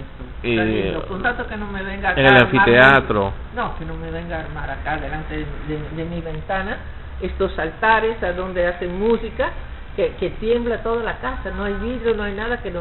Me he puesto hasta tapones en las orejas, me enfermé en las orejas porque duele pues. Igualito, escucha la vibración en tu cuerpo igualito. Tanto se soluciona con el diálogo. Lo que no, comprendo es por qué el alcalde, que siempre normalmente ha sido abierto al público, inclusive ha cerrado algunas discotecas acá cerca, este y ha sido salido en televisión por eso, ¿por qué no actúa acá? ¿Por qué no les da audiencia? ¿Por qué se queda callado? Ah, él se siente feliz de, de lo que cree que está haciendo, es de construcción, de cosas, pero no se está dando cuenta el daño que nos está haciendo. Me imagino que él tiene que estar ahí eh, como alcalde en la municipalidad, porque está al frente de mi casa, escuchará también. Pero al menos que los escuche ustedes. Bueno, yo le digo, voy a mandar cartas por todos lados, ya tenemos Correcto. letrero, voy a poner más letrero, voy a hacer bulla con toda la gente que me da pena, porque al final yo venderé el departamento, me voy a otro lado. Pero la mayoría no puede hacer eso. Ahí escuchamos otra vez esa alarma. Y así es todos los días. Y más. Y más y más. Este es el 10%, digamos. 5%. El 5%. No, porque y un ratito es todo el tiempo. ¿Desde acá o abajo? Desde acá. O sea, abajo es peor aún. No, acá es peor arriba. Parece que, la, que el ruido El, viento. El viento lo sube. Y debería venir alguien de fiscalización de la municipalidad de Miraflores acá. Debería. Me sigue sonando una alarma, no sabemos de quién es. Y sigue fastidiando. Muchísimas gracias, señora Ivana Ivana Rigobello. Rigobelo. Un placer de esta- que está- haya estado con nosotros y vamos a continuar apoyándole con ese tema de los ruidos molestos que, que implica a todos. Yo le agradezco porque esto me está ayudando muchísimo. Espero que la gente tenga conciencia del daño que le hace Y físicamente. un poco de humanidad, ¿no? Un poco. Y del daño. Y que cada uno trate de no tocar el trazo también. Y no dejar las alarmas. Empezamos, y las alarmas, empezamos nosotros, ¿no? ¿Ya? Muchísimas gracias. Gracias. Entonces yo te dejo si quieres.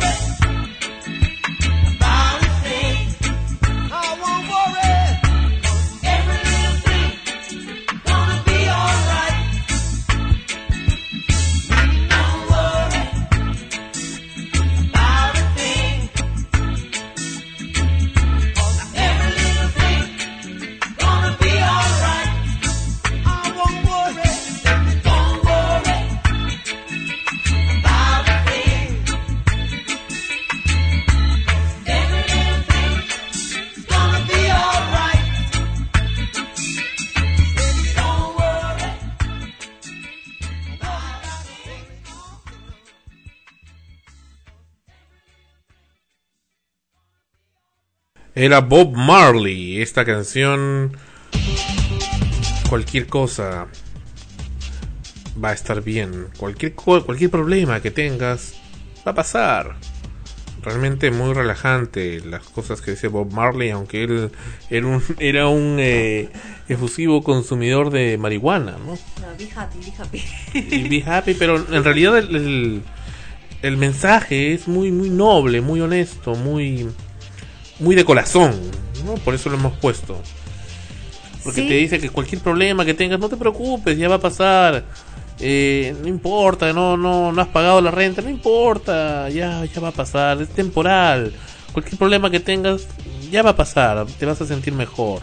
Entonces como que, que te hace sentir bien, ¿no? Ahora ver a Juliette Lewis junto con ese esa musiquita, ahí, ahí fue que conocí esa música, bueno, me hace sentir mucho mejor. Bueno, y esos son asuntos personales, ¿no? Gustos particulares. Dice, del, gonna del watch Extremo. or gonna see, or wanna do. Dice, ¿vas a mirar o vas a hacer? Le dice, Claro, pero imagínate escuchando esa música en tu casa, relajado. Cuando estás Y de triste. pronto escuchas una sirena de auto, una alarma.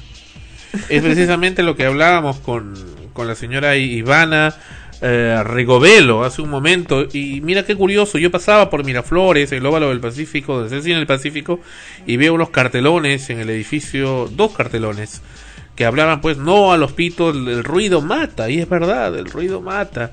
Y bien que lo sabe la señora Rigovelo y, la mayor parte pues de habitantes de ese edificio y de los edificios circundantes ahí en Miraflores, en esa zona tan turística, tan bonita, pues don- pero que donde no se respetan los derechos de los demás.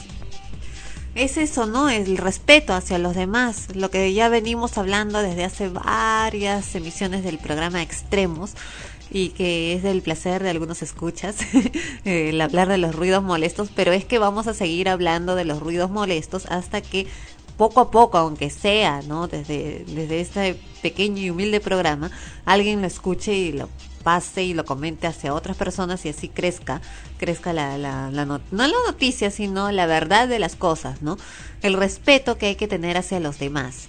Eh, la gente deja sus carros con las alarmas prendidas, que son bastante irritantes y que en realidad no cumplen al final su función porque suenan en cualquier momento y es como el pastor mentiroso, ¿no? Que avisa que el lobo llega y todos corren y no hay lobo. El Y cuando- lobo, y cuando llega, lobo. y cuando llega de verdad el lobo ya nadie le cree, pues. Entonces un día va, va a sonar tanto el carro, de pronto va a dejar de sonar y es porque ya se fue el carro, ya se lo llevaron. se lo llevaron.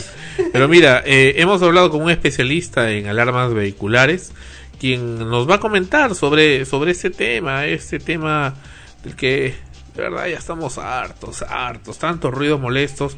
Pero el problema no es el ruido, es quien hace el ruido, es lo que yo digo, ¿no? Ahora, cuéntanos un poco lo que la, de la lucha que tiene esa señora Ivana Rigovelo, a quien tuvimos el placer de conocer esta semana. La lucha que ella que, que ella tiene es la que eh, suponemos muchos otros vecinos de diferentes distritos tienen, que es precisamente vivir en un lugar eh, que, que está atestado de mucho ruido, ¿no? Ella vive precisamente en un lugar bastante cercano, a, bastante céntrico de Miraflores por el óvalo. Entonces tienes ahí pues los carros que llegan de todas partes, más los que se estacionan y dejan sus alarmas prendidas.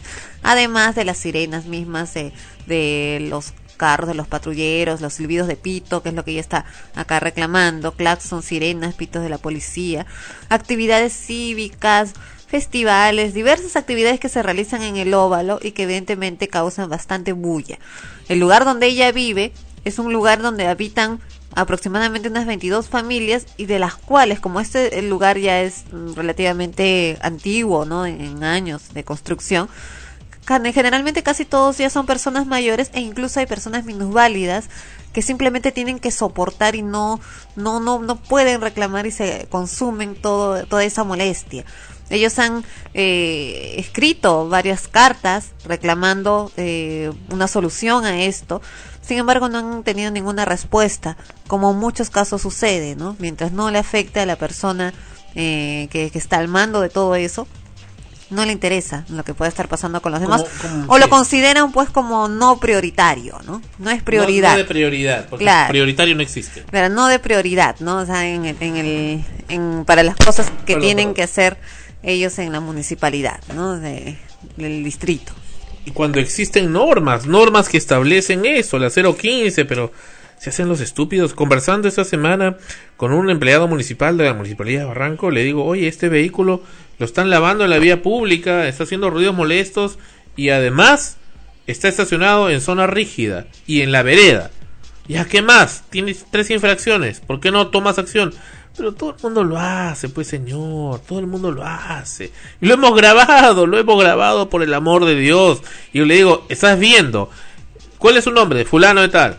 Tú eres funcionario, ¿cuál es tu cargo? Funcionario de la municipalidad de Barranco, de la policía municipal. ¿Qué es lo que estás viendo? Estoy viendo que el auto está cerrado de zona rígida y lo están lavando. ¿Eso es una falta del RAS? Sí, sí lo es.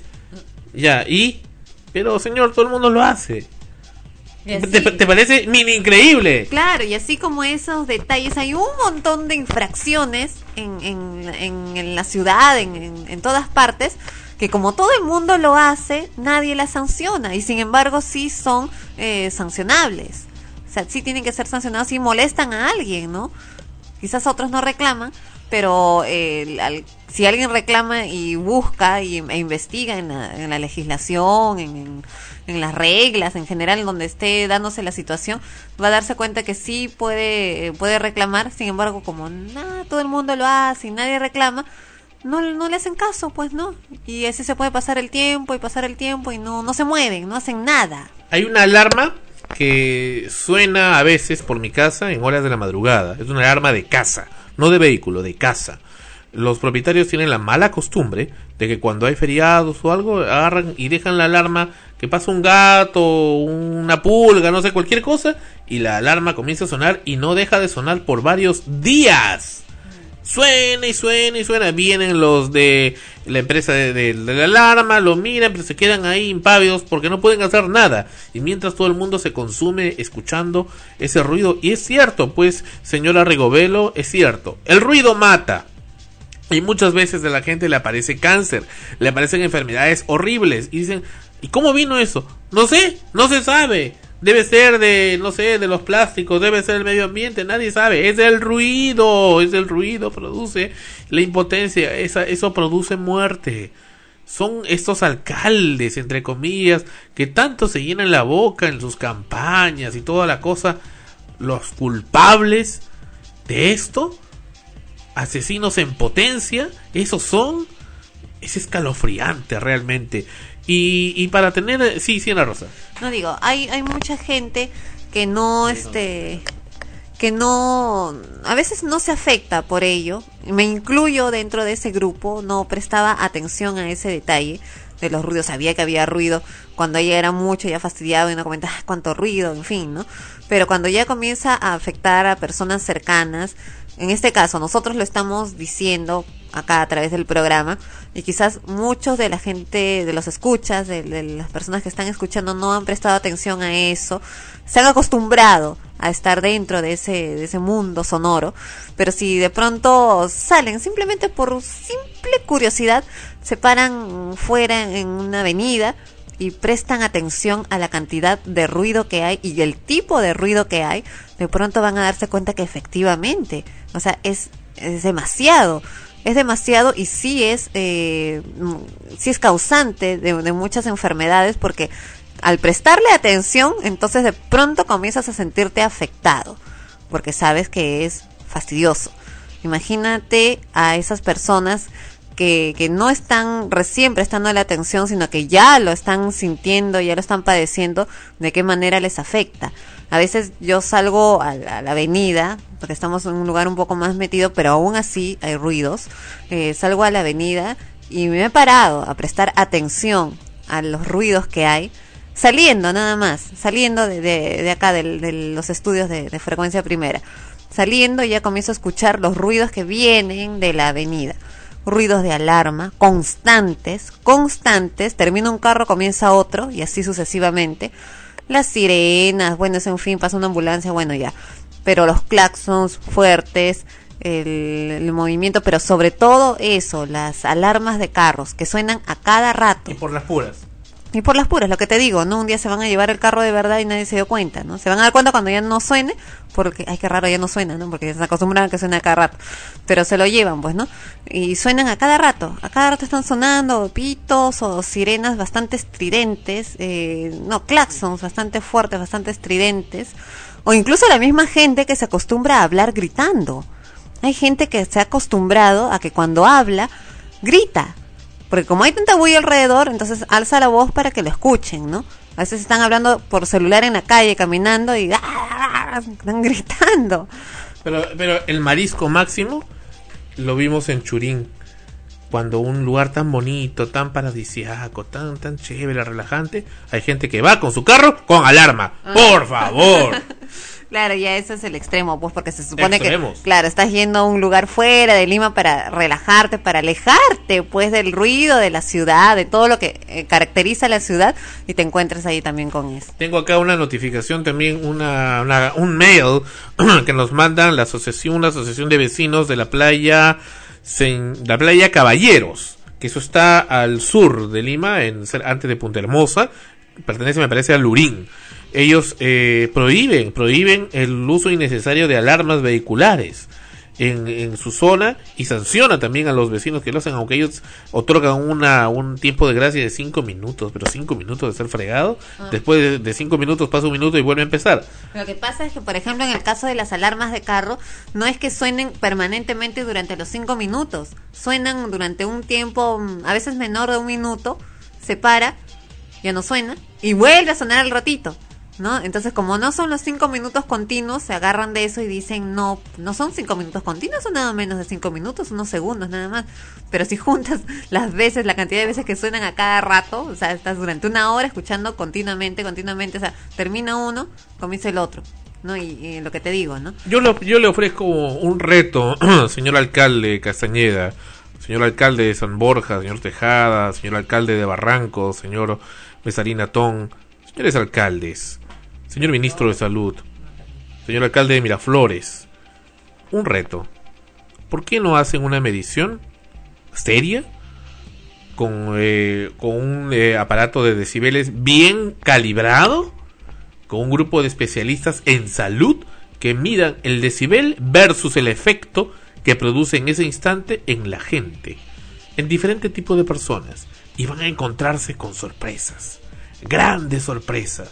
Grande alarma es la que existe, esto es una cosa terrible, holocaustica, por decirlo de alguna manera, en la cual están cayendo como cómplices. El señor Smith de la empresa Max Pro SAC, una de las empresas importadoras de alarmas vehiculares, ha tenido la gentileza de estar con nosotros y atender la llamada de extremos. Y está con nosotros aquí para compartir un poco y, e ilustrarnos sobre por qué ocurren esto. Ahora, ¿de quién es la culpa? ¿De quienes traen las alarmas al Perú? ¿O es de quienes las usan que son tan bestias que no saben usarlas? Por ejemplo, alguien que eh, agarra el carro, abre el carro sí, y mientras se acomode todo, la alarma suena y suena y suena, pero ¿quién es el que ha entrado? ¿Un, un ladrón? No, el mismo dueño del carro, por Dios. O peor aún, están dentro del carro y comienza a sonar. Y una vez yo le, le entrevisté a una de esas gente y le digo, oye, le digo, está sonando, está molestando con tu auto. Sí, pero no sé cómo apagarlo. Así como lo escuchas, no sabe cómo apagarlo y suena y suena y suena. Teniendo instrucciones, porque se supone que, que esa alarma la han comprado con su debida instrucción, como cualquier producto Es que que están al libre albedrío, están haciendo lo que les da la gana porque nadie los regula, nadie, no existe una sola autoridad que se pare y le diga, señor, esto molesta, esto afecta al sistema nervioso. Y te aseguro que si vamos, vamos a, a promover redadas, hay que hacer redadas y llevarse así en masa los carros. Y así va a haber tranquilidad y van a ver qué felices vamos a ser en ese país y cómo vamos a crecer y cómo vamos a poder ya no ser tan violentos y no pensar en tantas cosas negativas y no pensar en cosas positivas que nos va a hacer querernos más en este país, que es lo que tanto falta. El señor Smith, sin más preámbulos, está con nosotros en extremos. Estamos ya tra- tratando, bueno, desde hace varias semanas del gran problema que son los ruidos molestos, pero en realidad no tienen la culpa los automóviles en sí que ocasionan el ruido, sino la gente que está atrás de los automóviles. Precisamente eh, tenemos la grata compañía para darnos una luz dentro de todo este panorama que de un momento a otro pues nos inunda en este mundo de los sonidos y los ruidos. Eh, estamos con la presencia del señor Luis Schmidt, quien es un especialista también en eh, alarmas vehiculares y en seguridad vehicular. Bienvenido, señor Schmidt, a Frecuencia Primera y al programa Extremos. Ok, bueno, bueno, buenas tardes ante todo. Eh, bueno, lo primero que queríamos resaltar es que la mayoría de las alarmas modernas eh, hoy en día cuentan con las funciones de anulación de sensores o activaciones en silencio, que los usuarios no saben usar. Entonces quiere decir que si uno está en un lugar público y su sensor está sensible, eh, podría anular el preaviso, podría anular el disparo de la alarma y no estar mortificando esto. Otra de las cosas es que todos los sensores son regulables. Entonces, si vemos que nuestro carro eh, genera falsas alarmas, eso tampoco no es bueno para el usuario porque no sabe cuándo realmente le están robando y cuándo no. Claro. Acudir al centro de instalación y pedir un ajuste de la sensibilidad de acuerdo al eh, de acuerdo al lugar donde vivimos o al lugar donde trabajamos, ¿no? Eh, señor Smith, para, para ilustrarnos un poquito, explíquenos cuáles son los modos de las alarmas. Existen entonces diferentes modos de alarma de, de vehículos. Por supuesto, existen ver, distintas ilústrenos un poquito para entender de qué estamos hablando. Eh, mire, existen muchas marcas de alarmas y cada una de las marcas tienen distintos modelos de alarmas para autos. ¿no? Eh, nos- nosotros representamos las marcas Max Pro, Nemesis, Master, Extreme, y pero también existen otras marcas en el mercado. Eh, eh, también dentro de las marcas, bueno, para seguridad de los usuarios existen alarmas antiguas que ya no tienen funciones, existen alarmas que son de código fijo, alarmas de código variable y alarmas de código anti-scan. También alarmas de dos vías ¿Qué es y alarmas? GPS. ¿Qué es anti-scam? Anti-scan es un control, o sea, es una tecnología que se usa para que el control remoto no pueda ser clonado. Antiguamente, antiguamente eran códigos fijos, quiere decir que era un mismo código que se repetía para activar y desactivar. Un código de activación y uno de desactivación. Entonces, existen lectores de códigos que los ladrones pueden adquirir, lo siguen a uno cuando uno desactiva su alarma, luego uno se va, lo reproducen en el siguiente paradero, uno va a su casa, activa, y el ladrón como ya tiene el código lo desactiva. Luego existe el código eh, variable, que es eh, que cambia cada, cada código, pero siguiéndolo dos o tres veces ya saben cuál es el futuro código y lo pueden reproducir. Y anti-scan es un código que cambia, es un algoritmo matemático, es imposible prácticamente el clonaje. Dios mío, o sea, está, entonces la persona que tiene un auto va a estar completamente paranoica pensando que le van a estar siempre robando, ya sea en forma Bueno, lo- el sonido. Bueno, o- con el anti-scam se supone que, que es precisamente para evitar eso, ¿no? Para evitar que vayan Exacto.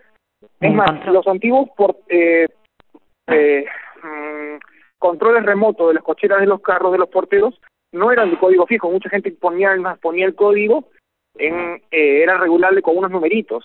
Y ro- antes se, se robaban muchas casas por eso. Hace 10 años nosotros trajimos la primera alarma anti-scam aquí. 10 años, no, no, 8 años trajimos la primera alarma anti-scam, que fue Nemesis. Y ahora, bueno, tenemos en Nemesis un modelo y en Max Pro todos los modelos, tanto como en Miguel Master. Pero, señor Smith, eh, una de las cosas comunes actualmente en la ciudad es que vemos, por ejemplo, usted explíquenos desde el punto de vista técnico el por qué. Entendemos que una alarma es una necesidad pues de protección de un vehículo. Sin embargo, vemos, por ejemplo, uno está en un café tranquilamente y de repente viene alguien en su vehículo con gente dentro y la alarma comienza a sonar. ¿Por qué ocurre eso que suena la alarma aún cuando la gente está dentro del vehículo? ¿Qué es lo que ocurre? Eh, no le entendí bien la pregunta. ¿Hay de- Digamos gente que dentro una- del vehículo que está sonando o el vehículo que, que o, o al costado del vehículo que está protegido? No, no, no. Digamos que una pa- eh, es una es un lugar público. Entonces uno está tranquilamente sentado, de repente viene alguien con un vehículo, con su vehículo y su vehículo tiene alarma y deja personas dentro del vehículo ocupándolo y la alarma comienza a sonar. Eso es algo muy com- que suene la alarma mientras vehículo la gente está dentro. ¿Y ¿Por qué ocurre esto? Ya, toda alarma viene eh, con una función, la mayoría de las alarmas vienen con una función que se llama armado automático. Las alarmas para autos no tienen detectores de personas, tienen de- detectores de circunstancias. ¿Qué quiere decir? Que cuando uno baja del carro y cierra las puertas, por seguridad, ¿no? A los 30 segundos la alarma se va a activar. Entonces uno puede, si hay gente dentro del carro, una opción muy práctica es dejar abierta una puerta del carro y conversar, eh, o entreabierta, digamos, o cerrar todas las puertas si la persona desea, poner la llave en contacto para que la, la alarma detecte que el carro está siendo prendido, luego quitarle el contacto, entonces la alarma va a detectar, está apagado el carro, pero aún no ha bajado el conductor, no me voy a activar. Ajá. O desactivar la alarma. ¿Se puede Mm, desactivar? No, porque siempre que uno, o sea, si es que uno desactiva la alarma vía control remoto, eh, a los 30 segundos se vuelve a activar, porque entiende que la desactivación puede ser eh, casual, porque no han abierto ninguna de las puertas. Mm, ya. Entonces, eso se llama, eso se llama reactiva, rearmado automático. En Lo que yo realidad, explico es, muchas alarmas tienen la función de armado automático, que quiere decir, después de apagar el carro, si alguien abre y cierra la puerta, quiere decir que se han abierto las puertas y han cerrado es que la gente ha bajado. Entonces, para que no se active nuevamente, lo que se puede hacer es se cierran las puertas y la persona que se queda adentro puede poner la llave en contacto, la quita de contacto, se le entrega al conductor y se va y ya no se va a activar. Esa es la opción uno. O la opción dos es baja el conductor del carro y digamos que el esposo o los hijos abren una de las puertas entreabiertas y así ya no se activa. Entonces, eh, estamos hablando más de una, un sentido de, de educación o de prevención de los mismos usuarios, ya no tanto de la parte técnica, sino de del respeto, en todo caso, que ellos deben de tener en el lugar donde están. Porque el problema es, es cuando llegan a un lugar público donde la gente, eh, o un lugar donde la gente precisamente ha buscado para estar tranquila, y viene un carro y suena, ¿no? Aún con gente dentro y uno dice, pero ¿cómo puede sonar con si todavía hay gente adentro? No le van a robar. la pierde la razón de ser de la alarma. Lo que pasa es, como le digo, la alarma solamente no, no tiene detectores de personas, tiene detectores de circunstancias. Las alarmas van conectadas a las puertas, a la- al encendido para detectar si el carro está prendido o no. Si el carro está prendido, no se va a activar la alarma a menos que se active un antiasalto, que se activa por otras. O sea, hay varias varias funciones que van detalladas, ¿no? Por Ahora, ejemplo, señor Smith, sí, sí, sí. nosotros nos damos el trabajo de, de traducir todas nuestras todas las alarmas que la mayoría tienen en inglés al español. ¿no? Nos damos el trabajo para que el usuario lea. Otras marcas no lo hacen y bueno, de repente no el usuario no puede saber, pero y aún así el gran problema de nosotros los peruanos es que no leemos. Nos un y no solamente nos explican activación y desactivación y ya somos felices. Claro, pero eh, precisamente una de las alarmas más comunes que encontramos en la calle, eh, en el uso que, que, que perturba a mucha gente, son estas alarmas cortas. Yo le digo alarma corta, no sé exactamente cuál es el nombre, que de repente pasa un vehículo causando una vibración o alguien grita o algo y suena una alarma corta y esta vuelve a sonar cada 10, 15 segundos o cada vez que vuelva a haber alguna vibración. ¿Eso qué cosa es? Eso el sensor de golpes de las alarmas, muchas, en el 90% de los casos tiene dos estados. La alarma corta se llama preaviso, que son unos bits, ¿no? Ajá. Entonces, bi. eso quiere decir, exacto, no puede ser de 5 o 10 bits. Eh, eso quiere decir eh, que hay una alerta, alguien está forzando o está inventando. O sea, si, si sentimos de que nuestro preaviso está muy sensible y se activa con los tubos de escape de los carros, porque a veces emiten vibraciones, debemos de acu- acudir al centro a ajustarlo. O dos, si estamos, por ejemplo, en nuestra casa o estamos en, en un, en un restaurante que está vigilado, entonces no no podemos activar la alarma y anular el preaviso, entonces ya no va a sonar eso. Por para Dios, dejar a- a entonces- la gente tranquila y respetar el, la paz de los demás. ¿no? Eso puede desactivarse entonces. Sí, uno puede anular la alarma y desactivar el preaviso y también puede desactivar el disparo completo, desactivar las puertas también. Es como una es como una alarma de casa que uno puede desactivar sensores. Exactamente. en yo- la gran mayoría de las alarmas, no en todas, ojo. de no soy no soy un técnico especializado pero eh, dígame no sería más eh, eficiente capaz una alarma sin sirena que sea una alarma eh, silenciosa es decir que solamente le escuche el propietario del vehículo mediante un sensor control remoto existe eso Exacto. Sí existe, nosotros tenemos también ese tipo de tecnología, pero lo que pasa es que el mercado es un mercado de precio. Eso se llaman alarmas de dos días. Hace, hace, hace siete años las tenemos. Es una alarma que, que tiene una mayor distancia, dado que eh, es una alarma que se llama de dos días porque transmite y recibe señales. Normalmente una alarma es de una día porque solamente el módulo recibe las señales del control remoto y obedece. Una Claro. alarma de dos días es que recibe las señales y también si algo le pasa al, al carro, le envía las señales al control remoto. Ya, y, y ya no suena el carro. Y entonces uno puede activar en silencio y si algo le pasa al auto, le avisa al control remoto, que es un beeper, qué parte del carro ha sido la afectada. O sea, puede ser un golpe suave, un golpe fuerte, una apertura de puerta, un intento de encendido, y le va a avisar hasta en modo silencioso. O sea, su control remoto lo puede poner en vibrador y le, y le va a avisar y uno va a poder visualizar qué le pasa al carro. Pero mientras el carro no suena, ¿o sí? Eh, no, o sea, hay la opción de que el carro suene y que te avise, y también hay la- opción de que el carro esté en silencio y que nos avise. Claro, o sea, el, el carro percibe el, el ataque, pero no suena, solamente lo escucha su propietario. Exacto, también hay esa función, se puede hacer. Claro, porque, por ejemplo, vemos gente que va, al- va al cine, por ejemplo, deja el vehículo afuera en el estacionamiento, está dentro del cine, que es una sala, sala acústica, y el carro suena y mortifica a todos afuera, pero la persona no lo escucha porque está en una sala acústica. ¿No? Pero sí, Por eso existen las alarmas de dos días, pero el precio es más, ele- ese es el, entre el doble y el triple de una alarma normal, ¿no? ah, es mucho más cara. Exacto. Ahora, Por eso eh, es que para- no está tan difundida. Claro, entonces, bueno, ese es un punto, digamos, eh, negativo en el sentido de, que muy pocas personas quizás puedan adquirir ese tipo de, de alarma. Pero volviendo al punto ya de las clásicas, las alarmas que sí suenan, eh, sí existe, como usted dijo, una forma de poder evitar que esos ruidos molesten a los demás, pero es una cuestión ya de, de cultura del, de la gente, ¿no? De aprender a tener la costumbre de leer eh, y saber cómo usar su, su alarma, ¿no? La alarma del, del auto para no mortificar a los demás.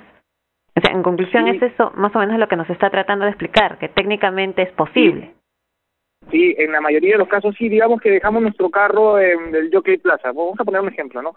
Y vamos al cine. En el Jockey Plaza, bueno, normalmente pues eh, no, no le van a romper el, el, el, el carro, la luna, porque hace de repente mucho vino. Normalmente le pueden abrir las chapas. Si es que pasa eso, uno puede anular el sensor, pero dejar habilitadas las puertas, ¿no? Claro, porque ¿no? la, mayor es un lugar parte... vigilado, o sea, digamos donde hay un, ca- Claro. un- un lugar vigilado hacemos esto. Y en verdad, ahorita, ya que la tecnología avanza y los precios están bajando, eh, nosotros estamos también tra- trayendo una, una alternativa de dos días bastante más económica de lo que estábamos acostumbrados. Excelente. Pero eso demora, en, o sea, en, en hacerse conocido es un, es un proceso, ¿no? Porque en verdad el mercado peruano es un mercado muy de precio. Bueno, hagámoslo conocido, sí, sí es la solución para hacer la solu- para hacer el silencio este y de los ruidos molestos, pues acá nos prestamos para hacerlo conocido gratuitamente, gratuitamente en toda la programación de, de frecuencia primera. Ah, pero para finalizar, señor Smith, agradeciéndole muchísimo su gran este orientación sobre esto porque muy, muy poco se habla sobre esto y más es lo que mucha gente sufre, eh, gente por ejemplo que trabaja en un, lugar y tiene que estar ahí escuchando mortificándose muchas veces con gente que no conoce y deja la alarma todo el día, ¿no? Hemos escuchado gente que deja la alarma, por ejemplo, en la cochera y se va y la deja toda la noche y los vecinos, pues al final quedan con insomnio. Dígame, eh, estas alarmas, estas sirenas de las alarmas, ¿causan también problemas en el sistema nervioso cuando son utilizadas en exceso? Eh, norm- normalmente las, las sirenas vienen con una norma en decibeles, ¿no? Para que, en verdad, los países latinoamericanos, por el conocimiento que tengo que he viajado a varios eh, con este rubro de negocio, eh, no nos piden eso. En Estados Unidos piden hasta 123 decibeles. Nosotros pedimos también en muchas, en nuestras marcas, en, nuestras mejores marcas tenemos 123 decibeles porque son también hechas para esos mercados. Pero hay otras alarmas que mucha gente dice, quiero que suene más fuerte, que exceden de los 125, 127 y sí se siente que molesten, ¿verdad? Ya. Y ese es el caso, precisamente. Pero en realidad, más que todo, no deberían haber alarmas tan tan bulliciosas. Ahora, Dios quiere que se, se al final vayan hacia algo más eficiente como es el de las dos vías que usted dice, porque en realidad de esa forma eh, el, ah, podrían atrapar precisamente al ladrón, ¿no? Encontrarlo infraganti y, y qué mejor. Que así eh, que no vuelva a hacer. Entonces el ladrón pensaría dos veces antes de agarrar un vehículo porque dice, ¿tendrá o no tendrá alarma? No lo sé. ¿No? Exacto. Mire, ahorita, por ejemplo, la alarma normal de dos días afuera debe estar costando entre los 190 y los 320 dólares, ¿no? Nosotros estamos estamos trayendo una opción que va a salir entre los 140 y 190 dólares. ¿Y una alarma normal cuánto cuesta? características y origen taiwanés, ¿no? La marca es Eagle Master. Y, si la gente escucha y quiere una, pues pregunten por ella. ¿Y cómo se llama? Idel, Eagle Master. Idel Master. Pero, Es eh, un y, la- producto más de la marca Master, sí. y las alarmas normales que usa la gente, que lo ponen en cualquier sitio, que sin, sin prestigio, sin, sin referencias, que lo ponen en la calle, con cualquier mecánico, esas alarmas, ¿en cuánto están en promedio? Miren, alarmas, eh, no- nosotros también vendemos alarmas una vía, es más, es el, es el primer rubro del negocio, ya que el mercado es un mercado de precio, ¿no? Nosotros Claro. tenemos alarmas que sabemos que nuestras marcas se instalan desde 55 o 60 dólares hasta los, de una vía hasta los 100 dólares, 120 dólares. Correcto. Pero existen otras alarmas, o sea, que son chinas chinas sin control de calidad, que pueden estar más baratos, pero en verdad muchas carecen de las opciones de eliminación de sensor y, y la garantía y X cosas más, ¿no? Porque no, hay gente que importa y no es conocedora de los datos técnicos ni, ni tiene años de experiencia, ¿no? Perfecto. Y sobre todo que ustedes, como, como tienda de prestigio que es Max Prozac, orientan a sus clientes sobre cómo deben usar la alarma sin que esto ocasione pues molestias para las demás personas. Sí, nosotros tenemos en la página web, igual o sea, pueden entrar a la página web y hacer consultas y serán respondidas, ¿no? Alarmasmaxpro.com, ¿verdad? Exacto. Perfecto. Muchísimas gracias, señor eh, Schmidt. Ha sido un placer conversar con usted, representante de la empresa Max Pro SAC, sobre el tema de el uso y el abuso de las alarmas vehiculares. Ha sido un placer. Ok, de igual manera, muchas gracias. Gracias. Hasta luego.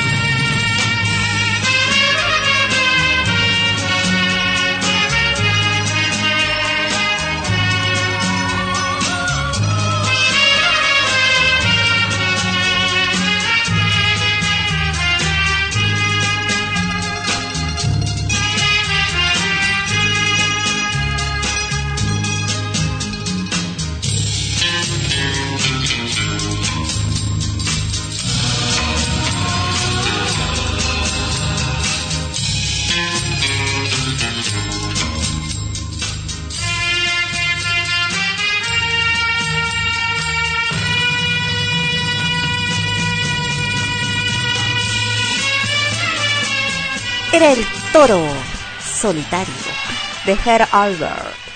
Y así como se está yendo esa hermosa música, esa hermosa melodía, les anunciamos de que la próxima semana el programa Extremos no se va a emitir en su en su horario habitual, sino el día martes. ¿Cierto, Sandro? El martes. ¿Por ¿Por, qué? qué? Porque nos vamos de nuevo a Churín. Otra vez Andrés Achurín. Bueno, pero esta vez íbamos a, a desestresarnos un poco, Dios quiera, a relajarnos de, tanta tensión que existe en la ciudad.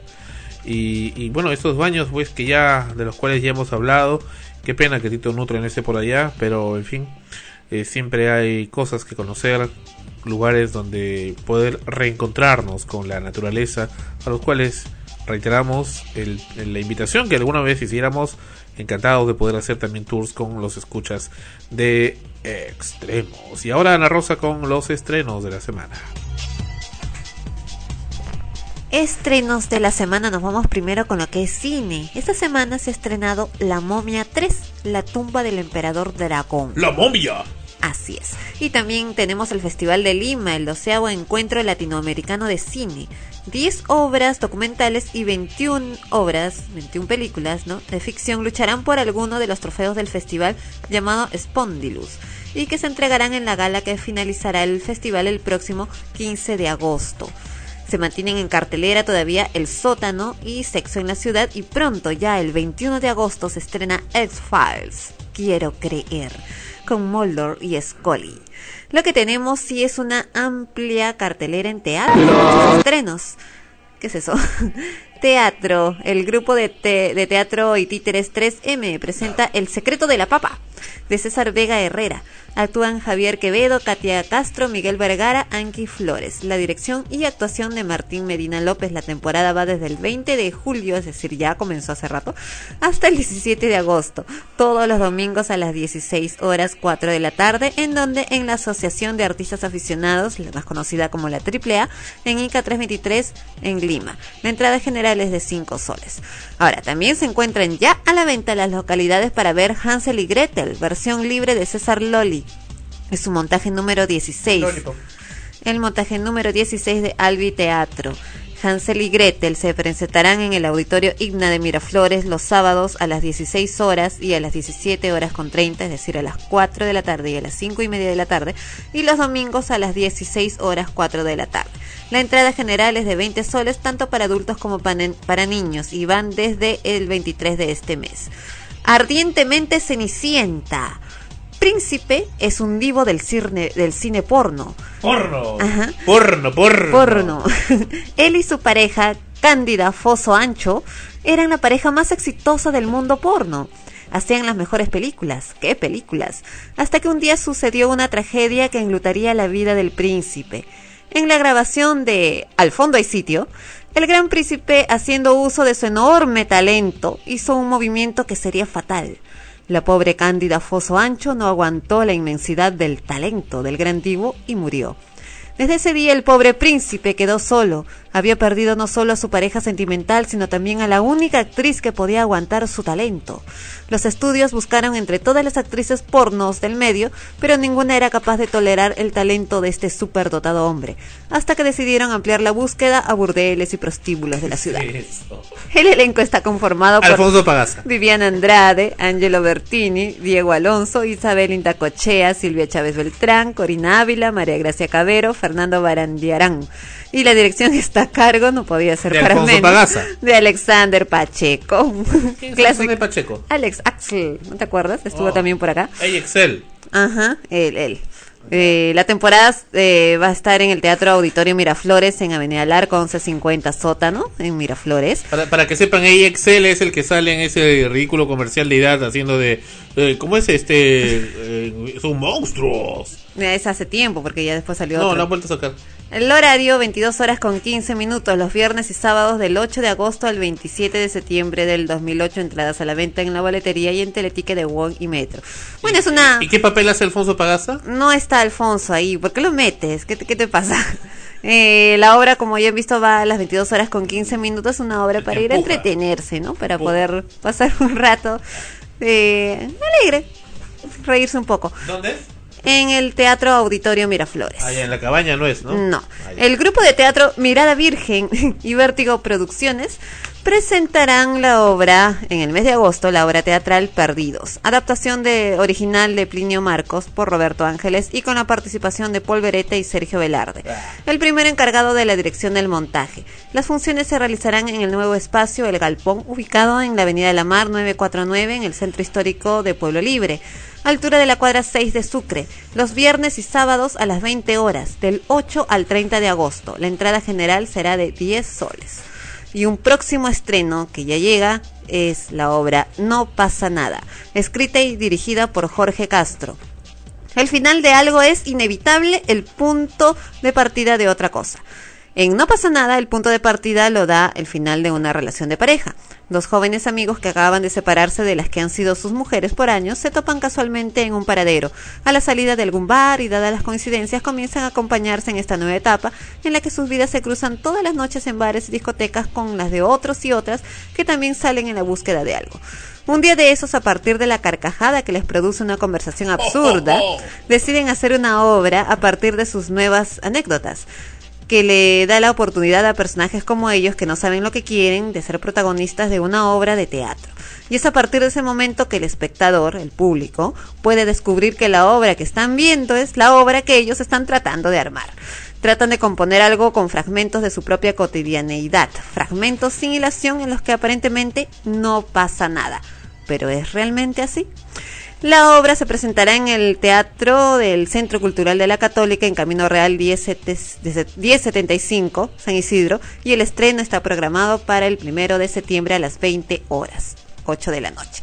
Y estos han sido los estrenos que, como han visto, cada vez crecen más los estrenos teatrales y seguimos pidiendo información de las obras de teatro, grupos, porque sabemos que en el interior del país también hay grupos pequeños eh, que, que crean sus propias obras y se presentan y es importante que su comunidad las conozca y puedan ir a verlos también.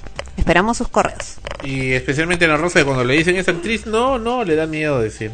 Como en el English Club. ¿Qué? ¿Qué? Yo digo, me, me niego a decir que soy actriz, por favor. No, yo una vez dije, diga actriz, no, no, no, no diga. No, yo no dije eso. Sí, sí. No, no, tú querías que hablara de otra cosa. No sé qué, qué diablos querrías que hablara. ¿En dónde? No sé, ahí será. English Club. No sé, pero por favor, que yo diga, que yo niegue ser actriz, por favor, muero y vivo por el teatro. Bueno. Bueno, y antes de irnos, unos segundos antes, recordamos la nostalgia. Y es para Ana Rosa, solo unos segundos, en extremos. ¿Esmeralda? Mucho gusto saludarlo, encantado. Es una novela.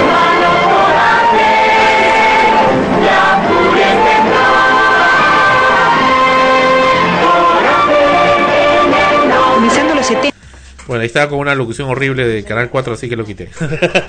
una locución más contemporánea. Hermanos Coraje con Jaime Fernández, Jorge Labat y Fernando Larrañaga. ¿Y por qué para mí? ¿Cómo? ¿Por qué para mí? Porque a ti te gustaba esa novela. ¿Me gustaba? No me acuerdo. No, no sabes de qué trata. Sé de qué trata porque... ¿Ah? Me han contado cuál era el argumento. ¿De qué trataba? Unos hermanos que, que van a vengar la muerte de su hermana, una cosa así, cada uno tenía una forma muy particular de ser. Han hecho un montón de remakes, entre ellos ha sido Pasión de Gavilanes y la que ahora están dando fuego en la sangre, que parten de la misma premisa, ¿no? De la misma, del, del- de la historia, ¿no? Tres hermanos que, cuya hermana menor muere eh, por una desilusión amorosa, una cuestión así con un hombre casado, y ellos van a tomar venganza y se enamoran de las hijas del ex amante de la hermana. Algo así. Bueno, vale. Las felicitaciones para Rodi, el famoso mago, maguito Rodi de Chiquilladas, con quien hemos conversado y siempre se mantiene en contacto y se escucha también de extremos. Y nos comenta desde México que ahora él ha ingresado a las filas de Televisión Azteca. Felicitaciones, Rodi, por, uh, por esos logros y esos avances, porque reingresas a la televisión. Y qué bien por ese, esa cadena tan importante de televisión en México como es Televisión Azteca. Nos vamos. Gracias por estar con nosotros la próxima semana, el día martes. Extremos. Gracias. Y hasta entonces. Ah, por cierto, los que los que pensaron que se perdieron algo de Jaime Bailey no se perdieron nada. El, programa fue un bodrio de, de Jaime Bailey. Gracias. Y vuelvan a escuchar Extremos la próxima semana y siguen escuchándonos también en el podcast del earthmusicnetwork.com slash extremos. Extremos. Llegó a ustedes por cortesía de Powerade. Revitalízate de verdad con Powerade, un producto de Coca-Cola Company.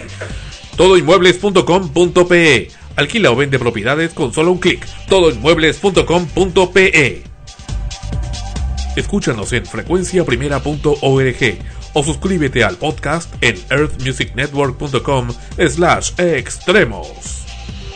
Ha sido una realización de Frecuencia Primera RTBN, Lima 2008, derechos reservados. Productor y director general Sandro Palodi Serna. Contáctate con Extremos, fp arroba frecuenciaprimera.org. Teléfono en estudio, más 511 9999 38 0366.